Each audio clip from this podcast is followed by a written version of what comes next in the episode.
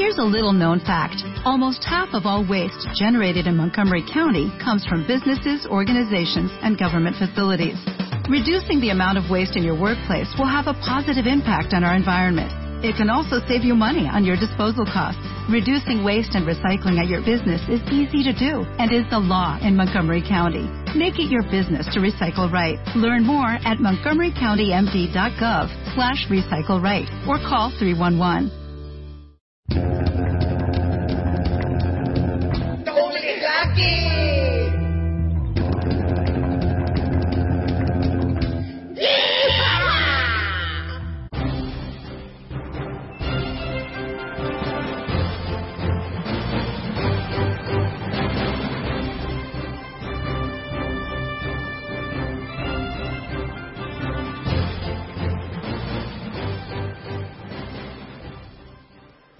Buenas noches a todos. Esto es Doble Jaque, un programa de ajedrez para vosotros que os gusta el ajedrez.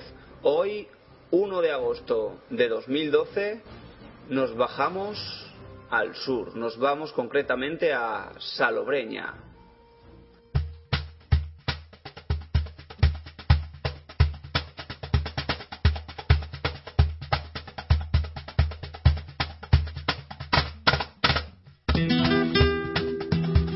Y aquí, refrescados en la piscina del Best Western Hotel de Salobreña, o en la terraza, o en la sala de juego, o en la sala de análisis, tenemos, hemos recogido unos cuantos de los testimonios de, los, de lo que estuvimos grabando este fin de semana pasado en Salobreña. Estos testimonios de hoy corresponden a los campeonatos de España por edades, aunque la semana que viene emitiremos un segundo programa con parte de lo que se nos queda hoy en el tintero, más con otra parte que corresponde también a los campeonatos de España femeninos. Bien, en especial hoy hemos planteado un programa un tanto novedoso porque queríamos saber qué opinaban sobre los mismos asuntos tanto entrenadores como jugadores, directivos, delegados y árbitros. Así es que en algunas ocasiones oiréis las mismas preguntas. El punto de vista de las diferentes personas entrevistadas nos ofrece un prisma muy variado sobre qué es y cómo está el ajedrez español en estos momentos. El ajedrez juvenil, se entiende. Así es que sumerjámonos en las aguas de nuestra costa tropical y disfrutemos un poco del ajedrez joven y refrescante de nuestros sur.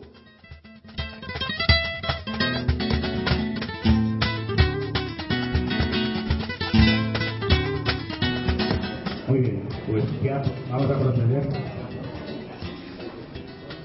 a la entrega de trofeos de este campeonato de España sub-18 2012. Empezaremos por la clasificación femenina. Tercera clasificada de la Federación Catalana, Andrea Norte García.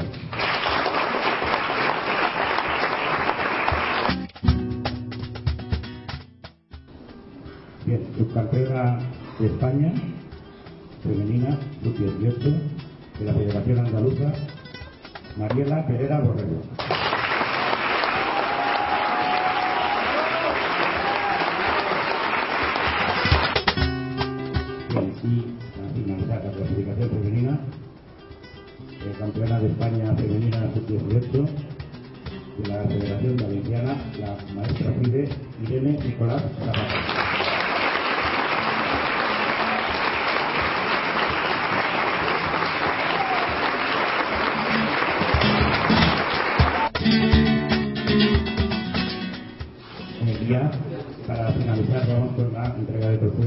La clasificación absoluta.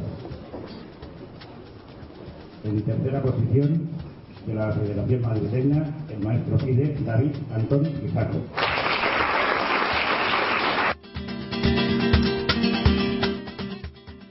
Y ahora sí, sin más dilación, cedemos la palabra al entrenador de Galicia, el gran maestro Zenón Franco Ocampos. durante la, antes de la partida y luego ver sus partidas cuando ¿Qué aspectos, por regla general, deben pulir más los jugadores? Es difícil, supongo que es algo dependerá de cada uno, pero mejorar, están aprendiendo, o sea que hay tanto por, por abarcar, por aprender que, bueno, tienen que aprender mucho. Eh, ¿Con cuántos jugadores estás trabajando actualmente en este campeonato? Es de, con siete. Eh, ¿Cómo es el régimen más o menos de trabajo para Zenón Franco? Sí, es el mismo diario. Miramos eh, un poco antes de lo, lo que van a jugar, luego ellos miran por su cuenta y si tienen alguna duda, luego miramos entre los dos, ¿no? Con los siete. Y luego al terminar las partidas, miramos también las partidas. Eh, ¿Los métodos de entrenamiento son semisecretos o hoy en día influye más la personalidad del profesor y del alumno? No, creo que es medio estándar todo, ¿no? Creo que es analizar posiciones, y, y, ya sea por tema, por, por aperturas, por finales. No, creo que es más o menos lo mismo. Eh, ¿Trabajas con ellos durante el resto del año? ¿Os concentráis antes o son jugadores a veces que, que conoces durante la competición? Eh, con ellos, con los eh, gallegos sub-18, estuve haciendo unos, unos cursos por internet unos meses antes de venir para acá. Eh, ¿Cómo les enseñas a gestionar, si es que lo haces, los periodos de estancamiento?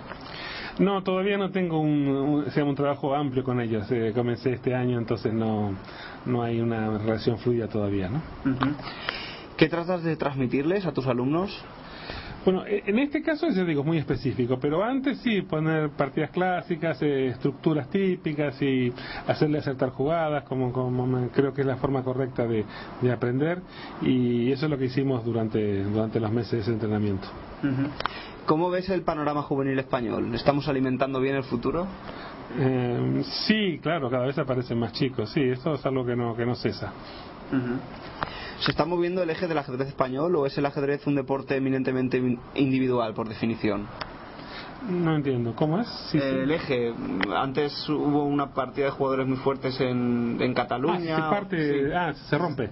Ajá. Eh, la verdad que no lo tengo muy estudiado. Eh, a sabiendas de que el sueño más dulce de un entrenador debe ser que sus pupilos sean campeones, ¿cuál es la peor pesadilla para un entrenador? la peor pesadilla. No, no hay, porque si uno ve, o sea, lo, lo, lo peor sería que no muestre interés, pero si no tiene interés, ¿qué vamos a hacer? No? Es, es una pena, pero no es la peor pesadilla. ¿Prohíbes o limitas a tus alumnos las horas que estudian ante el ordenador?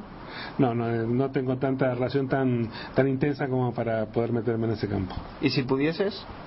Tendría que pensarlo, habría que ver qué, qué es la parte nociva, no sé, tendría que ver que realmente si le hace daño, porque si no, ¿quién soy yo para andar prohibiendo las cosas a la gente, no? Según Alberbach, y me limito a una de las últimas clasificaciones que he leído, los ajedrecistas se pueden agrupar en diferentes bloques, como ejecutores, luchadores, deportistas, jugadores de azar, científicos y artistas. Partiendo de la base de que, de que entre un entrenador y su tutelado haya conexión, respeto e intereses mutuos, ¿cómo, se, ¿cómo gestiona un entrenador el hecho de que un alumno no entienda o vea el ajedrez de un modo similar o parecido? Bueno, hay que ponerse en el lugar de él, claramente, y ver, poner en el lugar de él y ver qué es lo que a él le conviene. Entonces, no, la- creo que uno no tiene que tener un lugar protagonista, sino ayudar al alumno. ¿no? A sacarlo mejor, ¿no? Exactamente. ¿Cuándo hay que dejar de exigir o cuándo hay que seguir haciéndolo? Y depende, depende de, de la cara de- de- del alumno, ¿no? Hay- depende de cómo toma las, las críticas, de qué manera hay que hacerlas, es algo individual. ¿Realmente jugar por las mañanas frena los impulsos juveniles en este tipo de campeonatos? Eh, no lo sé. no. ¿Tus chicos son buenos? Sí, sí, muy buenos, sí, muy agradables, muy, muy, muy simpáticos todos y, y les gusta mucho el ajedrez. ¿Se están recortando las distancias entre hombres y mujeres? Sí, evidentemente sí. Ahora hay cada vez más mujeres más fuertes.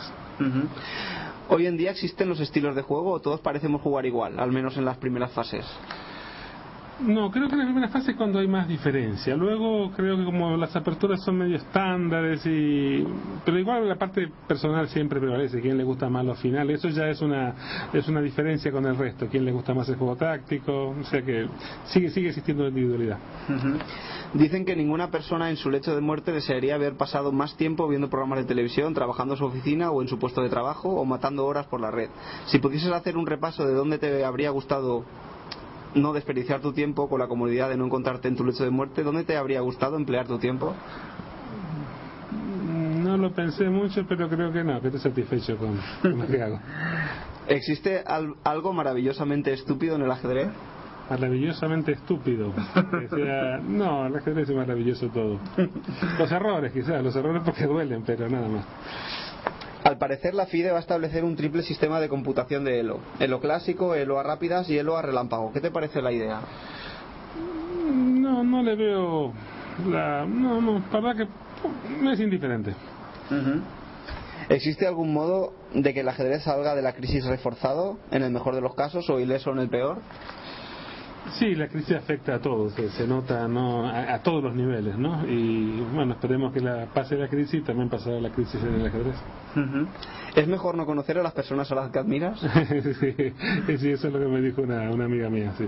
Lo comparto, sí. ¿Y es peligrosa la sobredosis de información? Es peligroso si uno no la maneja bien. Si la, supongo que no es, no es mala, pero sí es peligrosa si depende de cómo uno la maneje, sí. ¿Qué prefieres, el, ajedrez eh, palpado, tablero y piezas o el ajedrez jugado por ordenador? No, claro, el, humano, el de piezas, el palpado. Y en cuanto a la información, ¿prefieres el ajedrez eh, leído en papel, en revista, libro o, el ajedrez a través solo de la red? No, no, si hay que elegir una de las dos, lo ideal es combinarlas, pero los libros. Yo soy un amante de los libros y me encantan. Estoy siempre buscando, esperando que salga una obra nueva de un gran jugador para, para comprarla. En ese sentido, creo que has tocado uno de los puntos por los que muchos eh, estamos trabajando últimamente y es que eh, una cosa no excluye a la otra, sino que se deberían complementar, ¿no? Sí, sí, claro. Eh, bueno, eh, Zenón, ¿alguna anécdota de tus chicos o alguna anécdota de este campeonato que hayas visto?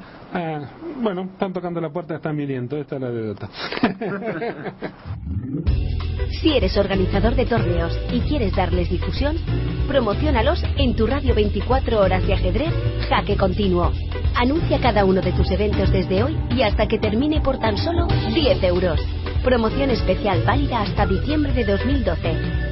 Consulta el resto de tarifas en www.jaque.tv.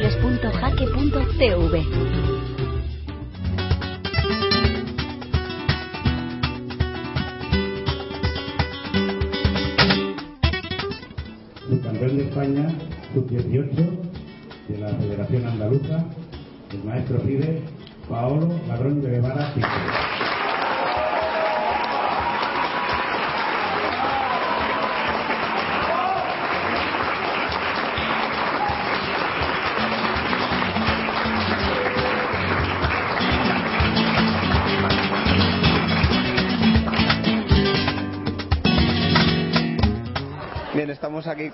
Paolo Pinto de Guevara. Nombre larguísimo. Ladrón de Guevara, Ladrón de Guevara. Ladrón de Guevara. Eh, ¿Qué tal te ha ido el campeonato? ¿Cómo has, eh, ¿Cómo has visto esta última ronda en la que has jugado? Bueno, pues la verdad es que ha estado complicado. Siempre he estado en tensión ahí porque me han tocado los jugadores más fuertes del torneo y tal. Pero bueno, ronda a ronda, eh, más o menos he podido con las preparaciones bien y eso y, y me sale bien, vaya. ¿Has estado preparando con Carlos Matamoros? Sí, ¿Algunas palabras malas que puedas decir de él? Malas ninguna, vaya. Siempre me, ayuda en lo que puede y tal y, y la verdad es que es un, es un, gran maestro, ¿no? Un máquina, no, no se le puede replicar. En el, momento, en, en, el final de tu partida había un momento que, que has dejado que, o has permitido que te hicieran un doble de caballo a rey y que se comiera la torre con el caballo en H8, ¿eso lo ganabas seguro con...? Sí, sí, estaba calculado. Esos, tres peones coronaban seguro, ¿no? Sí, sí, corría mucho. Eh, bueno, eh, vamos a ver. Eh, ¿Quién es Paolo como persona? Pues bueno, Paolo le gusta mucho las gracias. Eh, siempre es muy divertido, ¿no? Y siempre busco disfrutar de, la vida, ¿no? Porque cualquier momento se puede acabar, entonces siempre quiero quiero divertirme hasta, hasta el último momento. ¿El ajedrez es maravillosamente divertido? Por supuesto. Aunque muchas veces se sufre, ¿no? Pero, pero bueno, se divierte, se divierte uno jugando. ¿Cuántas horas se necesitan para subir un punto de Elo? Un punto. bueno, horas no sé exactamente, pero hay que estudiar. sí, hay que tener siempre un buen repertorio, hay que estudiar teoría y si no, Si no, yo creo que no hacen nada. ¿Eres como los buenos estudiantes que se preparan bien antes de un torneo, bien fajados, o No. empiezas a preparar partida a No, partida, día a día? Partida a partida, sí. Hombre, siempre preparo un poco las cosas, ¿no? Pero antes no, o sea, siempre en general durante el año. ¿Qué es lo que más le gusta a Paolo cuando juega? Bueno, me lo que más me gusta, yo es que soy muy agresivo, o sea, me caracterizo por atacar siempre, aunque bueno, últimamente también estoy jugando un poco posicionalidad para mejorar en ese rasgo, pero, pero bueno, yo siempre voy al rey. Eh, ¿Intentas mejorar tus mejores aspectos o pulir tus defectos? Si es que los tienes. Lo intento todo, lo intento todo, sí. Aunque ahora, ahora quiero poner los defectos porque pa- apuntando alto ya para maestro internacional y tal, ¿Esos son tus mejores sueños en objetivos Bueno. a corto o medio plazo? Bueno, a corto plazo medio, ahora hace maestro internacional, que ya me pongo en 2400, pero me queda me quedan las normas, ya me voy a quitar. ¿Has conseguido alguna norma en este torneo? Que va, que va, aquí no se podía. Eso es lo open y tal. ¿Sabes que, en qué sueñan tus mejores amigos? Mi mejor amigo. Mm, ¿En qué sueñan? Sí, ¿cuáles son? ¿Los conoces tan bien como para saber qué es lo que les gusta? Pero de ajedrez dice. En cualquier, no sé, ¿cuáles son tus mejores amigos? Bueno, yo es que en ajedrez tengo amigos y tal, pero mi mejor amigo, bueno, en, el ajedrez siempre apoyan, siempre, no entienden mucho, pero siempre quieren que ganen y tal, y incluso en Málaga van a ver en algún torneillo y tal. Eh, ¿El reloj vale por una pieza más en el ajedrez? Mm, no, yo creo que no. Incluso apurado de tiempo se, se puede ganar. ¿Cómo afrontas una derrota? La verdad es que muy mal, porque tengo mucha confianza en mí mismo para ganar y tal, pero pero claro, o sea, psicológicamente sí soy fuerte, pero cuando pierdo una me vengo me vengo abajo muy fácil. Eh, cuando tienes una posición mala, ¿te embodrias rápidamente o resistes bien? Bueno, intento siempre buscar lo mejor, ¿no? Para salvarme. ¿Qué es el ajedrez para, para Paolo? Bueno, mm, no diría hobby porque porque voy más en serio, pero no sé. Bueno, lo voy a intentar compaginar con los estudios y tal, pero vamos a ver hasta dónde llego. ¿Qué quieres estudiar? Pues no sé si economía o alguno de estos, todavía no lo tengo claro. ¿Es mejor la ronda a las 10 o a las 4 y media? Yo prefiero las cuatro y media. Eh, ¿Qué es el estancamiento y cómo lo manejas?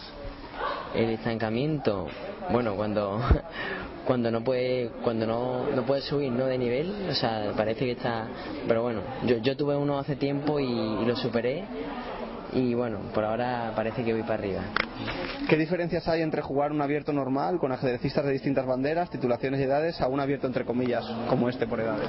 No, la diferencia es mucha, tiene que enfocar el torneo de una manera totalmente distinta, porque si no, si crees que esto es un Open, al final no queda no quedas bien.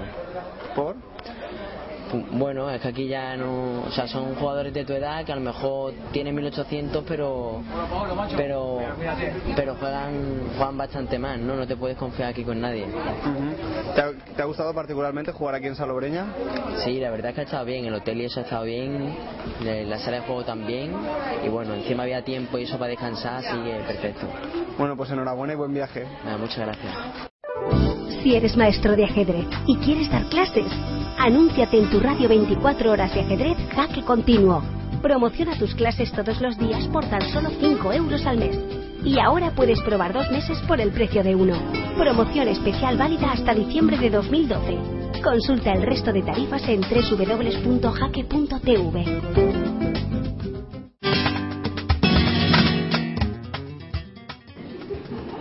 Y finalmente,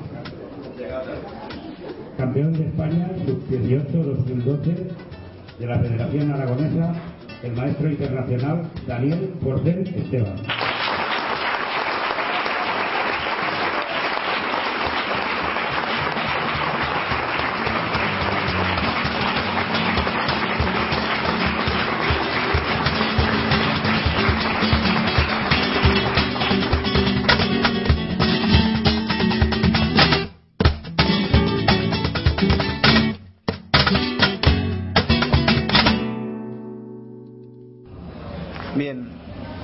En Salobreña con el gran maestro ecuatoriano, Carlos Matamoros. Eh, Carlos Matamoros que representa la delegación de Andalucía en, en estos campeonatos eh, infantiles o por edades. ¿Qué tal, Carlos? Bien, llevo aquí ya tres semanas, el lugar está bien, los chicos han sido agradables en general, mucho trabajo a veces, pero bien, no me quejo.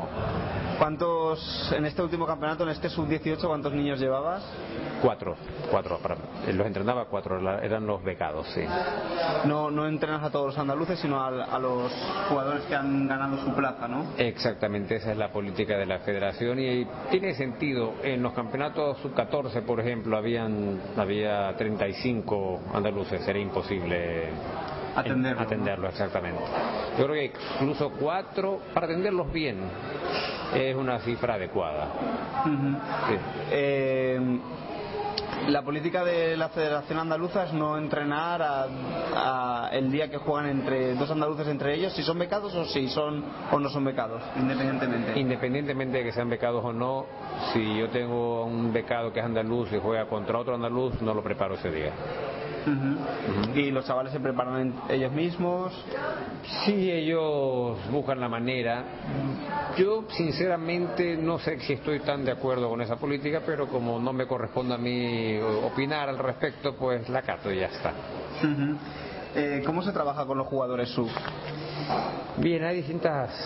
Eh, depende del nivel de los chicos. Hay chicos que necesitan una mayor atención por su edad o nivel, normalmente una cosa asociada a la otra y otros más bien necesitan una guía y que ellos por su cuenta, pues después de la guía que les, ha, que les dado, pues preparan y tal vez te vienen con dudas. ¿no? Eh, este último caso generalmente son en las categorías mayores como ahora, y en que ya incluso tienen 2.300, 1.400, ya son jugadores de cierta calidad, claro. ¿Qué aspectos por regla general deben pulir más estos jugadores? En general, aunque no es el caso de alguno que se me ocurre ahora que estoy llevando, eh, están llamémoslo así, hipertrofiados de las aperturas, ¿no? que están muy bien preparados en la apertura, pero descuidan o tienen muy... Hay mucha diferencia entre su nivel de conocimiento de aperturas con su conocimiento de finales, posiciones típicas, etcétera, ¿no? Pero creo que eso es un mal generalizado, ¿no? ¿Los métodos de entrenamiento son semisecretos o hoy en día influye más la personalidad del profesor y la del alumno? Y no sabría decirte, porque no sé ni siquiera si yo tengo un método de entrenamiento, pero así que si son, son secretos tal vez para mí, yo no los haría secretos. Yo lo hago, es depende de la personalidad de los chicos, de sus localidades, y supongo que mi personalidad también influye en la manera en cómo lo hago. Algunos chicos necesitan más atención en ciertos aspectos, otros menos, otros necesitan más confianza, otros con estar con ellos y dar, transmitir esa confianza suficiente, y otros en cambio si no les das casi todas las variantes no se sienten a gusto, ¿no? ¿Cómo les enseñas a gestionar los periodos de estancamiento? Y la verdad es que no, no sabría, no tengo respuesta para eso. Yo trato es de que estos momentos son más bien críticos desde el punto de vista psicológico, llamémoslo así. Y tal vez lo que más necesiten es un apoyo o un amigo o alguien que les brinde esa confianza para recuperarla. En mi opinión y según mi experiencia, a veces no hay, por razones desconocidas, tienes muy, unas rachas excepcionales y también unas rachas muy malas. Y a veces, incluso a nivel, a altísimo nivel, ¿no? Y pienso que ni esa gente de altísimo nivel sabe qué mismo está pasando. Mi explicación es que el cerebro es una cosa tan incluso volátil, hoy está súper lúcido y mañana tal vez no. De hecho, en la élite he oído que le llaman a esto, la, no sé por qué utilizan el término en alemán, la Tagesform, la forma del día. Depende si hoy tu cerebro está bien, producirás una partida muy buena y si no, quién sabe cómo te salga. ¿no? Eh, pero suele haber, digamos, ciclos, ¿no? O, olas de más generalizados. Ya no, igual hay un pico intradía o, o intrasemana. Pienso que sí. Lo que también me resulta claro que estos estas curvas sinoidales, por llamémoslo así, ¿no? Eh, mientras más bajo es el nivel, los picos y las cimas con C y las cimas con S son más pronunciadas, mientras que en la gente con más nivel la diferencia entre el día bueno y el día malo no es tan, tan acusado. Quiero decir que un día malo de Anán es mejor que el día bueno de casi cualquier mundo. Desde luego. el mío, desde luego. ¿Qué tratas de transmitirles a tus alumnos? Mi, yo creo que el ajedrez, aparte de conocimiento, creo que tiene un más casi tan importante, piensa decir más, es una lucha, ¿no? Entonces, eh, pienso que tienen que estar preparados para esa lucha, preparados para luchar por ese punto, para ganarlo, que, que el disfrute de, ese, de ganar ese punto valga la pena algún que otro traspié. No siempre lo consigo, pero es lo que me gustaría transmitirles. ¿Cómo ves el panorama juvenil español? Pues en este momento eh, es, muy sano, no sin duda alguna. Hay unos cuatro o cinco jugadores muy buenos, excepcionalmente bueno en este momento a nivel juvenil su 18 es Antón desde luego, Forcén también está en alto nivel y otros cuantos chicos que están prometen bastante, ¿no? Eh, tal vez por ciertas categorías que preferiría no nombrar para tal vez pero también hay rachas, hay jornadas buenas y jornadas no tan buenas, ¿no? Hay ciertas categorías que hay un cierto déficit, pero en este momento la categoría reina, que es la sub-18, pues tiene muchos jugadores bastante buenos. ¿Estamos alimentando bien el futuro? Pues yo soy un poco, eh, ¿cómo te diría? Mucho depende de lo que los chicos, de las características de los chicos. ¿no? Está bien, el medio ayuda, ¿no? Estaba justamente hoy hablando con Héctor Elizar, que es entrenador de, que vive en Madrid ahora. Él dice que ha tenido siete grandes siete alumnos que han sido grandes maestros, supongo que en Cuba. Pero los siete tienen la misma característica. Ellos solos, por su cuenta, sin necesidad que lo estén cuchareando, miraban partidas, analizaban variantes y uno era él, era una especie de, compañía, tutor, guía. una especie de guía, ¿no? que guiaba su talento un poco, ¿no? Y que entonces los medios pueden estar, pero que la parte fundamental y central es en la propia persona. ¿Se está moviendo el eje del ajedrez español de, alguna comunidad a otra o el ajedrez es un deporte eminentemente individual por definición? Bueno, a esta pregunta tal vez se complementa con la anterior que me acaba de hacer no se está moviendo porque siempre ha estado más bien tirando hacia posiblemente hacia Cataluña, ¿no?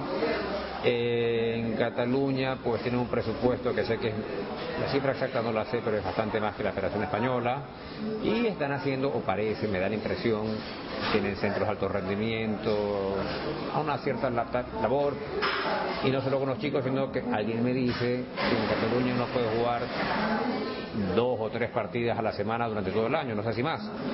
Entonces eso como se retroalimenta una cosa con la otra, los jugadores jóvenes encuentran jugadores fuertes con los cuales jugar, eh, tienen partidas para practicar, existen los jugadores fuertes con los cuales intercambiar ideas, más el apoyo que pueden recibir de, la Federación Catalana.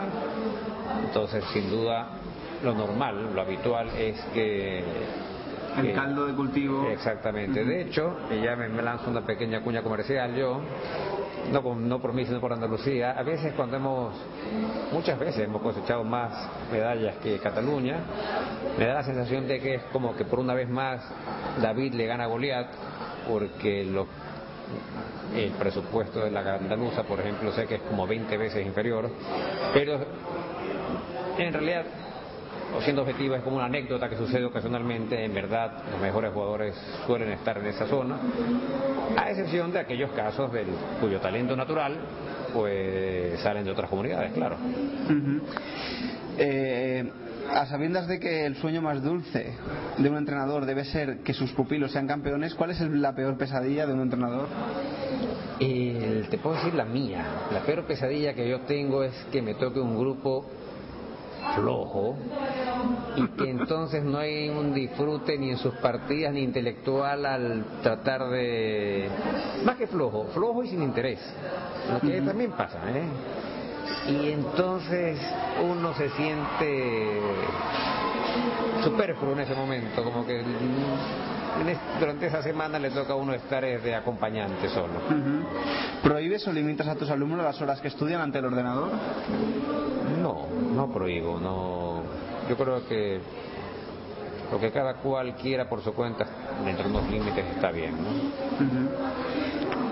Según Averbach, me limito a una de las últimas clasificaciones que he leído, los ajedrecistas se pueden agrupar en diferentes bloques, como ejecutores, luchadores, deportistas, jugadores de azar, científicos y artistas. Partiendo de la base de que entre un entrenador y su, y su tutelado hay una conexión, respeto e intereses mutuos, ¿cómo gestiona un entrenador el hecho de que un alumno no entienda o vea el ajedrez de un modo similar o parecido al, suyo? Pues yo no veo ningún inconveniente en que vea el ajedrez como yo lo veo, o como yo lo entiendo. Eh, de hecho, aquí mismo tengo algún jugador que, está echando la medalla mañana que tiene una visión más azarosa del ajedrez, más creativa, más tratando de menos científica, llamémoslo así, y menos tal vez entre comillas responsable, pero que durante la partida eso sí lucha como pocas veces he visto luchar a alguien tanto durante una partida. Y ese es su estilo, no, no tengo por qué yo imponerle el mío. cuando, ¿Cuándo hay que dejar de exigir o cuándo hay que seguir haciéndolo? Buena pregunta. Yo la verdad soy un poco, tal vez en parte como lo que hablábamos antes, como que el centro, yo creo que el motor está en la persona, ¿no? Y no soy mucho de, ni de forzar o exigir, ¿no? Más bien de aconsejar.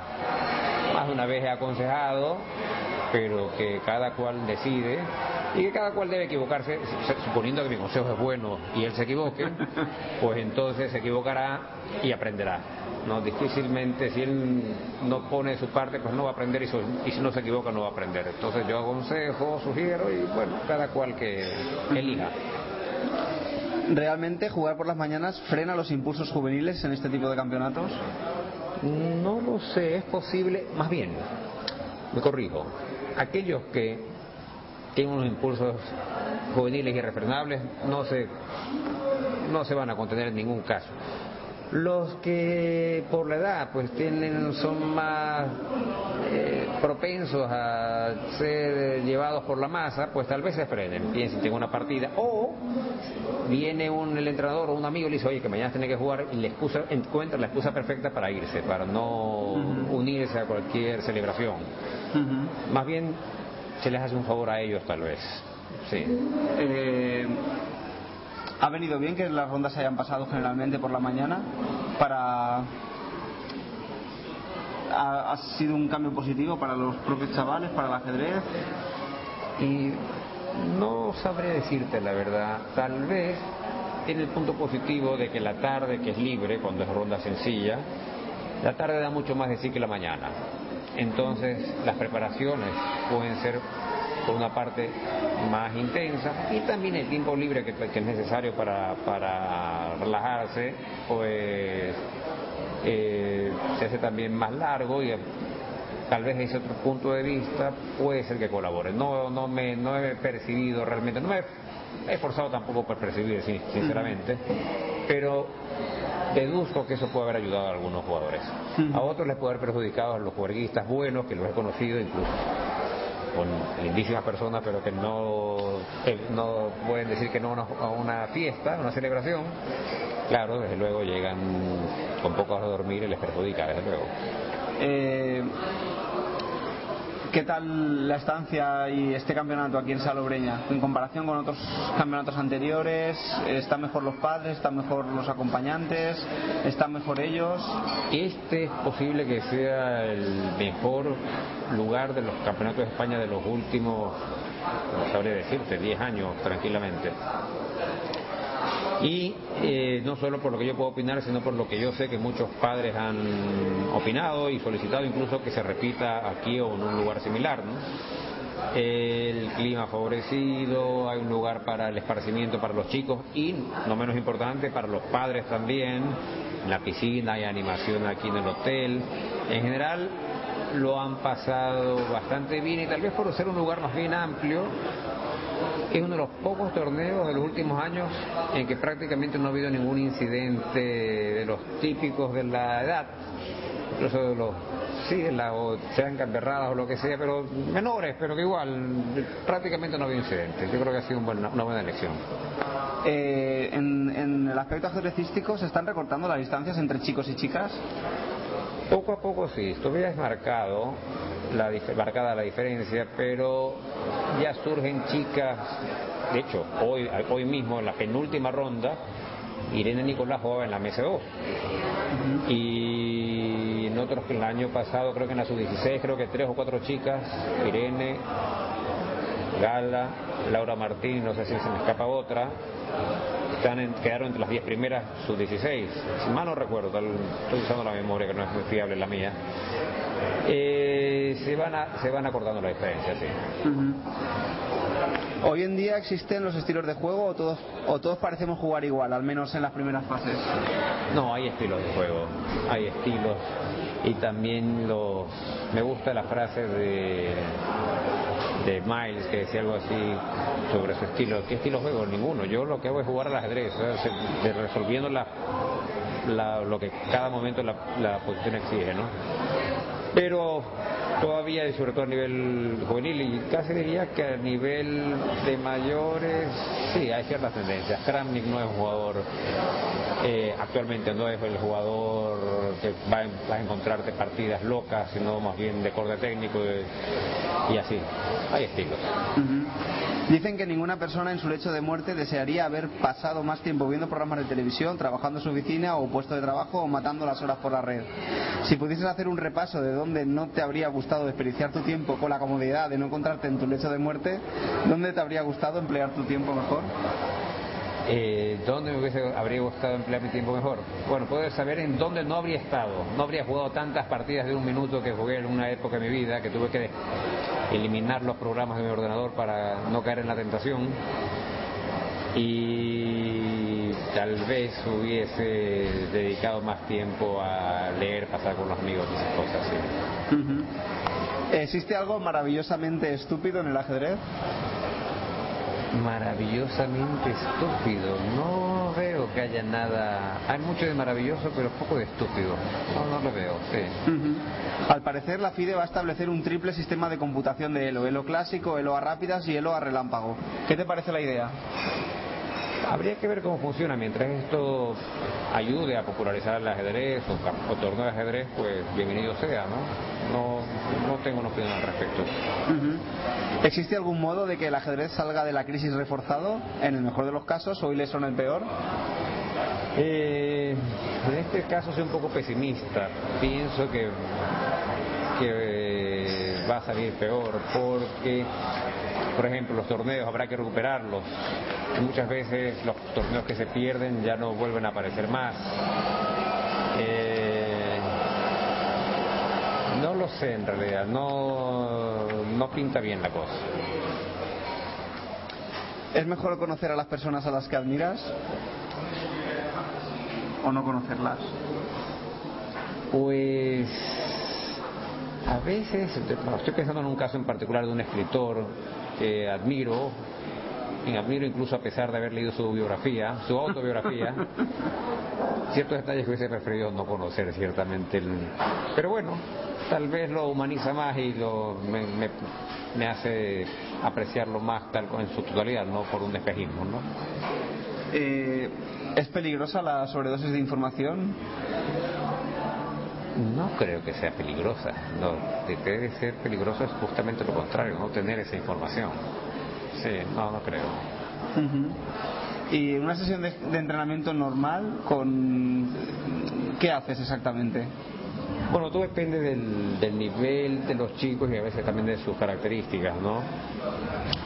Eh, algunos necesitan eh, tener un repertorio más o menos, bueno, la mayoría, pero no lo tienen formado, un repertorio de apertura más o menos sin fisuras, sí, dentro, de lo que cabe, porque ni yo tengo, bueno, ni yo, no que yo fuese, sino comparado con mis alumnos, tengo un repertorio bueno, que te permita tener cierta confianza en la apertura, ¿no?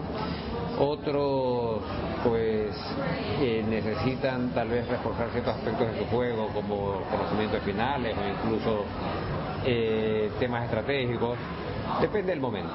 Incluso el mismo jugador en un momento dado necesita una cosa y luego, cuando hemos cumplido o no hemos cumplido, porque se siente más seguro en ciertos aspectos, iniciarse con, iniciar con otras, sí. Y en general estás contento con los chicos que, que tienes aquí en el sub-18, se están portando bien, hay buena conexión. Sí, sí, son, son buenos chicos todos. En general he tenido suerte en todos estos años que llevo eh, viniendo como monitor, o entrenador o delegado. En general son buenos chicos, muy buenos chicos. Más o menos jueguistas algunos, pero en general buenos chicos. Y de lo que más me, ha, me gusta de estos, todos estos años que he estado y que sigo, es que incluso bueno, con casi todos tengo muy buenas relaciones, y han, los que ya han crecido más y ya tienen veintitantos, pues se ha forjado algún tipo de amistad, más o menos un tipo de cariño mutuo, Recíproco. sí, recíproco, y que me parece aún más gratificante que lo que los pude haber ayudado. ¿Eres ecuatoriano andaluz? De, de pura cepa. Eh, bien, eh, estoy a gusto en Andalucía y no, soy ecuatoriano de pura cepa, sí. No puedo decir lo contrario. Bueno, Carlos, muchas gracias. Nada. Da un salto en tu ajedrez con el experimentado entrenador y gran maestro Alexis Cabrera, profesor de más de 10 campeones de España y con más de 14 años de experiencia. Gracias a las nuevas tecnologías, aprenderás desde casa con sus clases virtuales. Primera clase a mitad de precio. Promoción válida hasta el 30 de septiembre de 2012. Para empezar tu plan de entrenamiento, ponte en contacto con Alexis Cabrera en acabrera9.hotmail.com o en el 637 46 18 21.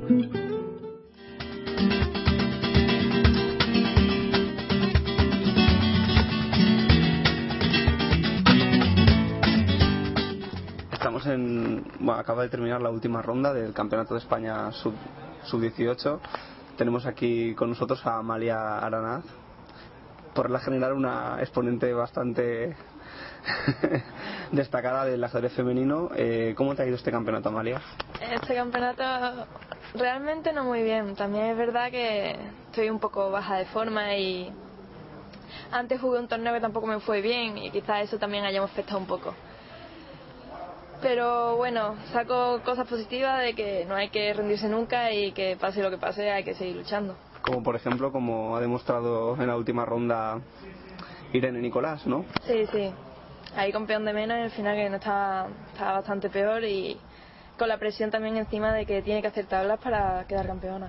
Al final la ha quedado campeona, seguramente. Sí, posiblemente sí, porque ha estado siempre arriba. Eh, ¿Existe algo maravillosamente estúpido en el ajedrez? Maravillosamente estúpida. No sé. Supongo que sí, como en todas las cosas. Algo tiene que haber.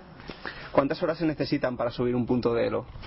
Uy, Mira, yo eh, cuando termino el curso y empieza el verano, está estudiando lo que nunca he hecho, vamos, porque nunca he estudiado. Pero por mi cuenta, está estudiando unas 8 horas, 4 por la mañana y 4 por la tarde. Y ya te digo que en este torneo bajo 30 de elo, o sea que Hay que estudiar más, ¿no? mucho más y además que el ajedrez es un deporte que tú puedes estudiar, estudiar, estudiar y a lo mejor eso no se nota hasta dentro de dos años. Eh, ¿Se puede mejorar la calidad del tipo de trabajo? Es decir, igual has ech- echado muchas horas, es como quien está intentando mover una montaña y dice, no, es que estoy mm, cuatro horas por la mañana y cuatro por la tarde intentando mover este, este edificio o esta montaña, pero no lo consigo, ¿no? Igual existe algún modo más eficiente o, o no te lo has planteado. No, sí, la calidad depende también. Si, por ejemplo, tú ves que fallas en un, un punto, pues sobre todo trabajar eso. No te vas a poner a trabajar el punto más fuerte que tú tienes, ¿no? Y dejar el resto ahí a ver lo que salga. ¿Sabes con qué sueñan tus mejores amigos?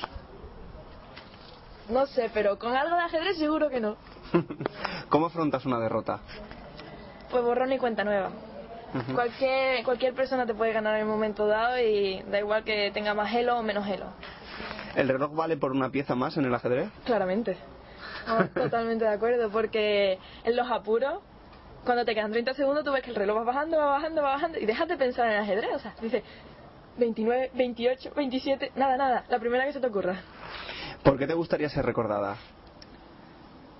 Pues. No lo sé, dentro del ajedrez supongo que por hacer algo grande, tipo algo en el europeo o en el mundial. ¿En qué te gusta pensar cuando no juegas al ajedrez y cuando no compites? Pues me gusta mucho leer, entonces siempre que pillo un libro que está interesante me, lo leo y tal. Luego también me gusta escuchar música, sobre todo salir. No sé, cosas así. Para Amalia, ¿qué es el ajedrez exactamente? Mi vida. así de claro. ¿Le falta sentido del humor al ajedrez? No, no. Hay cada personaje en el ajedrez, vamos. Y menos con Carlos, ¿no? vamos, está con Carlos ya seguro que te estás riendo. Eh, ¿Qué trabajo elegirías si te dieran una carta blanca? Trabajo. Investigación médica. ¿Es mejor la, la, ronda a las 10 de la mañana o a las 4 y media? Depende. ¿Depende de con quién compitas? Yo creo que la ronda perfecta es como en los europeos, a las 3, 3 y media. Porque por la mañana tienes tiempo suficiente para preparar y no es ni muy temprano ni muy tarde, porque a las 4 y media, 5, que es la hora de siesta. que después de comer y eso, no sé, y terminan también las partidas muy tarde. Dicen los sabios que hay que tratar de que cuando se hace algo sirva para varios aspectos de la vida. ¿Qué trasvase haces entre el ajedrez y otros, otras disciplinas? Pues a mí, por ejemplo, me ayuda mucho los estudios. Mm, la concentración, poder estar tranquila durante un largo periodo de horas atendiendo y eso. Y no necesito, o sea, que me, concentro mejor, ¿no? Y estoy, sobre todo, tranquila. Con toda la experiencia que has acumulado a lo largo de los años, ¿por qué es bueno aprender a jugar al ajedrez a edad temprana? A edad temprana.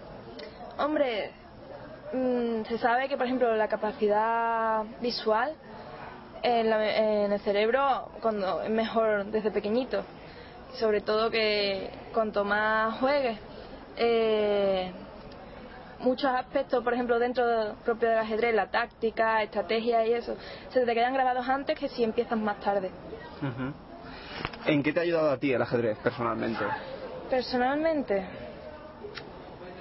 pues la verdad es que conocerme mejor. Eh, ¿Qué es el estancamiento y cómo lo manejas? El estancamiento, pues cuando tú estudias mucho, mucho, mucho, mucho y lo único que haces es bajarlo o no sube, vamos. ¿Y cómo se, se supera? Pues no, sinceramente no hay forma. Seguir trabajando, estudiando y llegará un momento que eso se vea o cojas una buena racha y recuperes todo. En tu relación con el ajedrez, ¿qué es lo más importante que has descubierto? ¿Te has descubierto a ti misma? que a mí misma en el sentido de que compito por todo, pero no contra los demás, sino contra mí misma. Algo, si haces una cosa, lo haces lo mejor que puede y claramente que quieres hacerlo lo mejor dentro de todas las personas. Pero eso me ayuda porque cuando me caigo en algún caso, algún examen o lo que sea, no me rindo y me levanto y vuelvo a estudiar o a lo que sea. ¿Quién es peor enemigo? ¿Tú misma o los demás? Yo misma. Eh, Kaisa, a través del ajedrez, ¿cuál ha sido la revelación más importante que te ha concedido?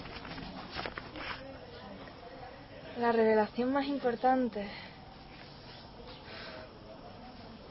No sé, todo, en cualquier torneo siempre encuentras algo que destacar. ¿En este, por ejemplo? Pues que no me he rendido, que aunque iba mal y he terminado mal, sigo teniendo la misma fuerza o más para el siguiente torneo que el que empezará mañana. Mañana, sí. ¿Te has apuntado al absoluto femenino? Sí, al absoluto femenino. Eh, em, ¿Empiezas como con tabula rasa o piensas, te has marcado algún objetivo? O... Jugar bien. Recuperar el juego que tenía antes. Eh, ¿Las mujeres sois más luchadoras que los hombres, más competitivas, como asegura, por ejemplo, Juan Manuel Bellón, o no lo ves así? No. Yo pienso que eso depende también de la personalidad de cada uno. ¿Realmente jugar por las mañanas frena los impulsos juveniles? No. No. Para nada. ¿Qué diferencias hay entre jugar un abierto normal con ajedrecistas de distintas banderas, titulaciones y edades a un abierto entre comillas por edades como el que acabáis de jugar? Un por edades mucho más duro. Eh, todo el mundo quiere ganar. Mm, todos los niños estamos en progresión. Estamos jugando un montonazo. El elo que tenemos no es el real. Puedes tener un altibajo, puedes Mientras que una persona ya en un Open, una persona mayor que lleva jugando toda su vida, el elo más o menos sí es real a lo que está jugando. Que a lo mejor puede tener la partida de su vida y jugar bien, pero es más menos inestable, ¿no? Claro. ¿Qué diferencias hay entre... Eh, no, perdón. ¿Cómo te manejas en cada situación? Por ejemplo, en situaciones difíciles como las que hayas podido experimentar a lo largo de las partidas, ¿qué es lo que sientes durante la partida? Es muy complicado, la verdad. Eh, sobre todo tensión. También, eh, como dije, el peor enemigo eres tú misma. Entonces, también los fantasmas que tengas dentro de la mente y que salgan en un momento dado que a lo mejor no pensabas que tenías o cualquier cosa. Y eso principalmente es lo que se experimenta. Y cuando también ves que el reloj va bajando, va bajando, va bajando, también te pones más nerviosa. Hay gente que juega muy bien con los apuros de tiempo, porque también afecta a lo- al rival, ¿no? Pensando de que voy a jugar más rápido a ver si se apura y se cae la bandera. Pero generalmente eso perjudica. ¿Te gustaría tener más tiempo para pensar en las partidas de ritmo clásico? Sí y no. Sí, porque eso la verdad ayuda bastante y más sobre todo en mi juego, que se trata no de ver táctica ni trucos, sino de apretar poco a poco, en lo que necesito tiempo para elegir la mejor jugada. Pero también si estoy mal, necesito los apuros también para ver si puedo atracar o algo. Así que el ajedrez también es deporte. Claramente. Eh, ¿Qué hay más allá del ajedrez en tu vida? Pues ahora mismo los amigos, salir, los estudios también, importante, porque del ajedrez es imposible vivir. Vive uno y ya. ¿Cómo trabajas tu ajedrez en un campeonato de estas características? Sobre todo, bueno, ahora con Carlos preparando y eso, el rival, y viendo las partidas. También hay que hacer un trabajo antes, eh, porque no se puede llegar, no se puede aprender todo en un día y no se puede llegar a los campeonatos sin nada. Tienes que trabajar antes. ¿Hasta dónde crees adecuado que debe conocerte tu entrenador? Pues yo creo que en todos los aspectos, tanto moral como en el juego ajedrecístico. Las aperturas absolutamente, confías. Totalmente. Y moral en el caso del sentido de que sabe cómo afrontar cada partida. En el caso de que, por ejemplo, si te toca un rival más flojo o más duro, si has perdido anterior, la anterior o si vas a ganar. O... O sea, que sabe leer, digamos, Sí. un poco la partida que, que vas a tener, ¿no? Hmm, Eh, ¿Prefieres torneos con rondas dobles o rondas normales? Normales. ¿Qué ritmo de juego te parece más apropiado para la práctica del ajedrez según, la que, según concibes el ajedrez? El, el del europeo, 90 minutos toda la partida y un control en la 40 que te dan media hora. ¿Te gustan más los torneos mixtos o preferirías que las chicas jugasen un torneo separado? Bien por sistema li- liga o por abierto, dependiendo del número de participantes. Mixto, totalmente. O sea, que si queremos llegar a una igualdad, tenemos que jugar todos contra todos. ¿Cómo ves el panorama juvenil español? ¿Estáis alimentando el futuro? Pues en el caso de mi categoría del año 95-94 y también un poco en el 96, pienso que es uno de la, del grupo del año que más duro ha salido en España. Porque, vamos, ya has visto el torneo que cualquiera te mete un bocado. Según Averbach, y me limito a exponer una de las últimas clasificaciones que han caído en mis manos, los ajedrecistas se pueden agrupar en diferentes bloques, como ejecutores, luchadores, deportistas, jugadores de azar, científicos y artistas. Sin entrar en grandes detalles ni definiciones, ¿en qué grupo te ves? Pues, quizás los luchadores. Una vez has llegado hasta aquí, no sé si te lo habrás planteado alguna vez, pero ¿vale la pena todo lo que has hecho? Sí, sin duda.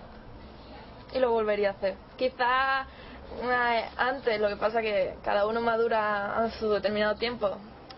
Estudiar un poco más, aprovechar la ESO. que la ESO, sinceramente, tal y como está España, no se hace nada, absolutamente nada. Se repite lo de primaria y ya está. Y aprovecharlo, aprovechar estudiando más ajedrez. Ujú. Eh, ¿Lo que haces tiene valor y tiene sentido? Sí, la verdad que sí. ¿En qué jugadores de la actualidad te fijas? En Judy Polgar. ¿Ningún otro jugador? Carlos Matamoros.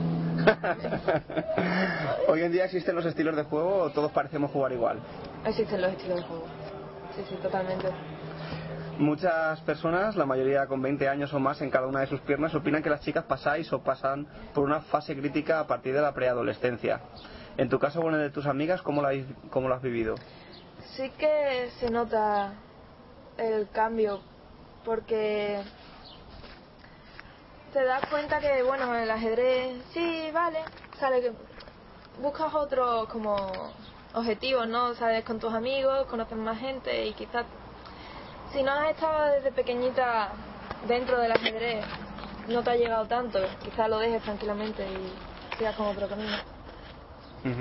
Eh, ¿Cómo se pone Amalia en modo combate? Amalia en modo combate. En plan... No sé, dicen que cuando, cuando estoy concentrada y eso sonrío en la partida. Pero supongo que será por la forma en que me siento, pero no, o sea, no sonrío queriendo, sino como me agarro los mofletes, pues al final termino como sonriendo, algo así. ¿Es mejor no conocer a las personas a las que admiras? No, ¿por qué? No creo eso. ¿Limitas o te limitan en algún sentido el uso del ordenador? Para nada. El ordenador tiene que estar abierto totalmente, o sea, eh, es una herramienta necesaria para el ajedrez. ¿Es peligrosa la sobredosis de información? Sí. Crea un gran caos mental. eh. Eh, ¿Alguna anécdota reseñable, algo destacado de este campeonato? ¿Algún recuerdo bonito que, De este que te lleve? campeonato no, pero de las Olimpiadas sí que me pasó algo. Por estaba, estaba en la cena de, de clausura y eso, que habían puesto allí como un cóctel. Y me fui a dar la vuelta y le derramé entera la copa de vino a Judith Polgar. Qué vergüenza pasé por Dios, en mi vida me pasó más vergüenza. ¿Y qué le, qué le dijiste? Nada que lo sentía y ella, no te preocupes, da igual, pero es que, Dios. es Judy Polgar, ¿no? Sí. bueno, muchas gracias Amalia. Si quieres contestar ahora la pregunta que siempre te habría encantado responder y nunca te hicieron, No, de verdad que. no se te ocurre nada. Eh, ¿Os estáis acercando a los chicos? Sí, Sí. Sí, sí. ¿Cada vez más? ¿Lo ves? Poco a poco. Cada vez más no lo sé, pero poco a poco, pasito a pasito, quizás demasiado lento. Pero sí, yo creo que sí. Vale, muchas gracias Amalia.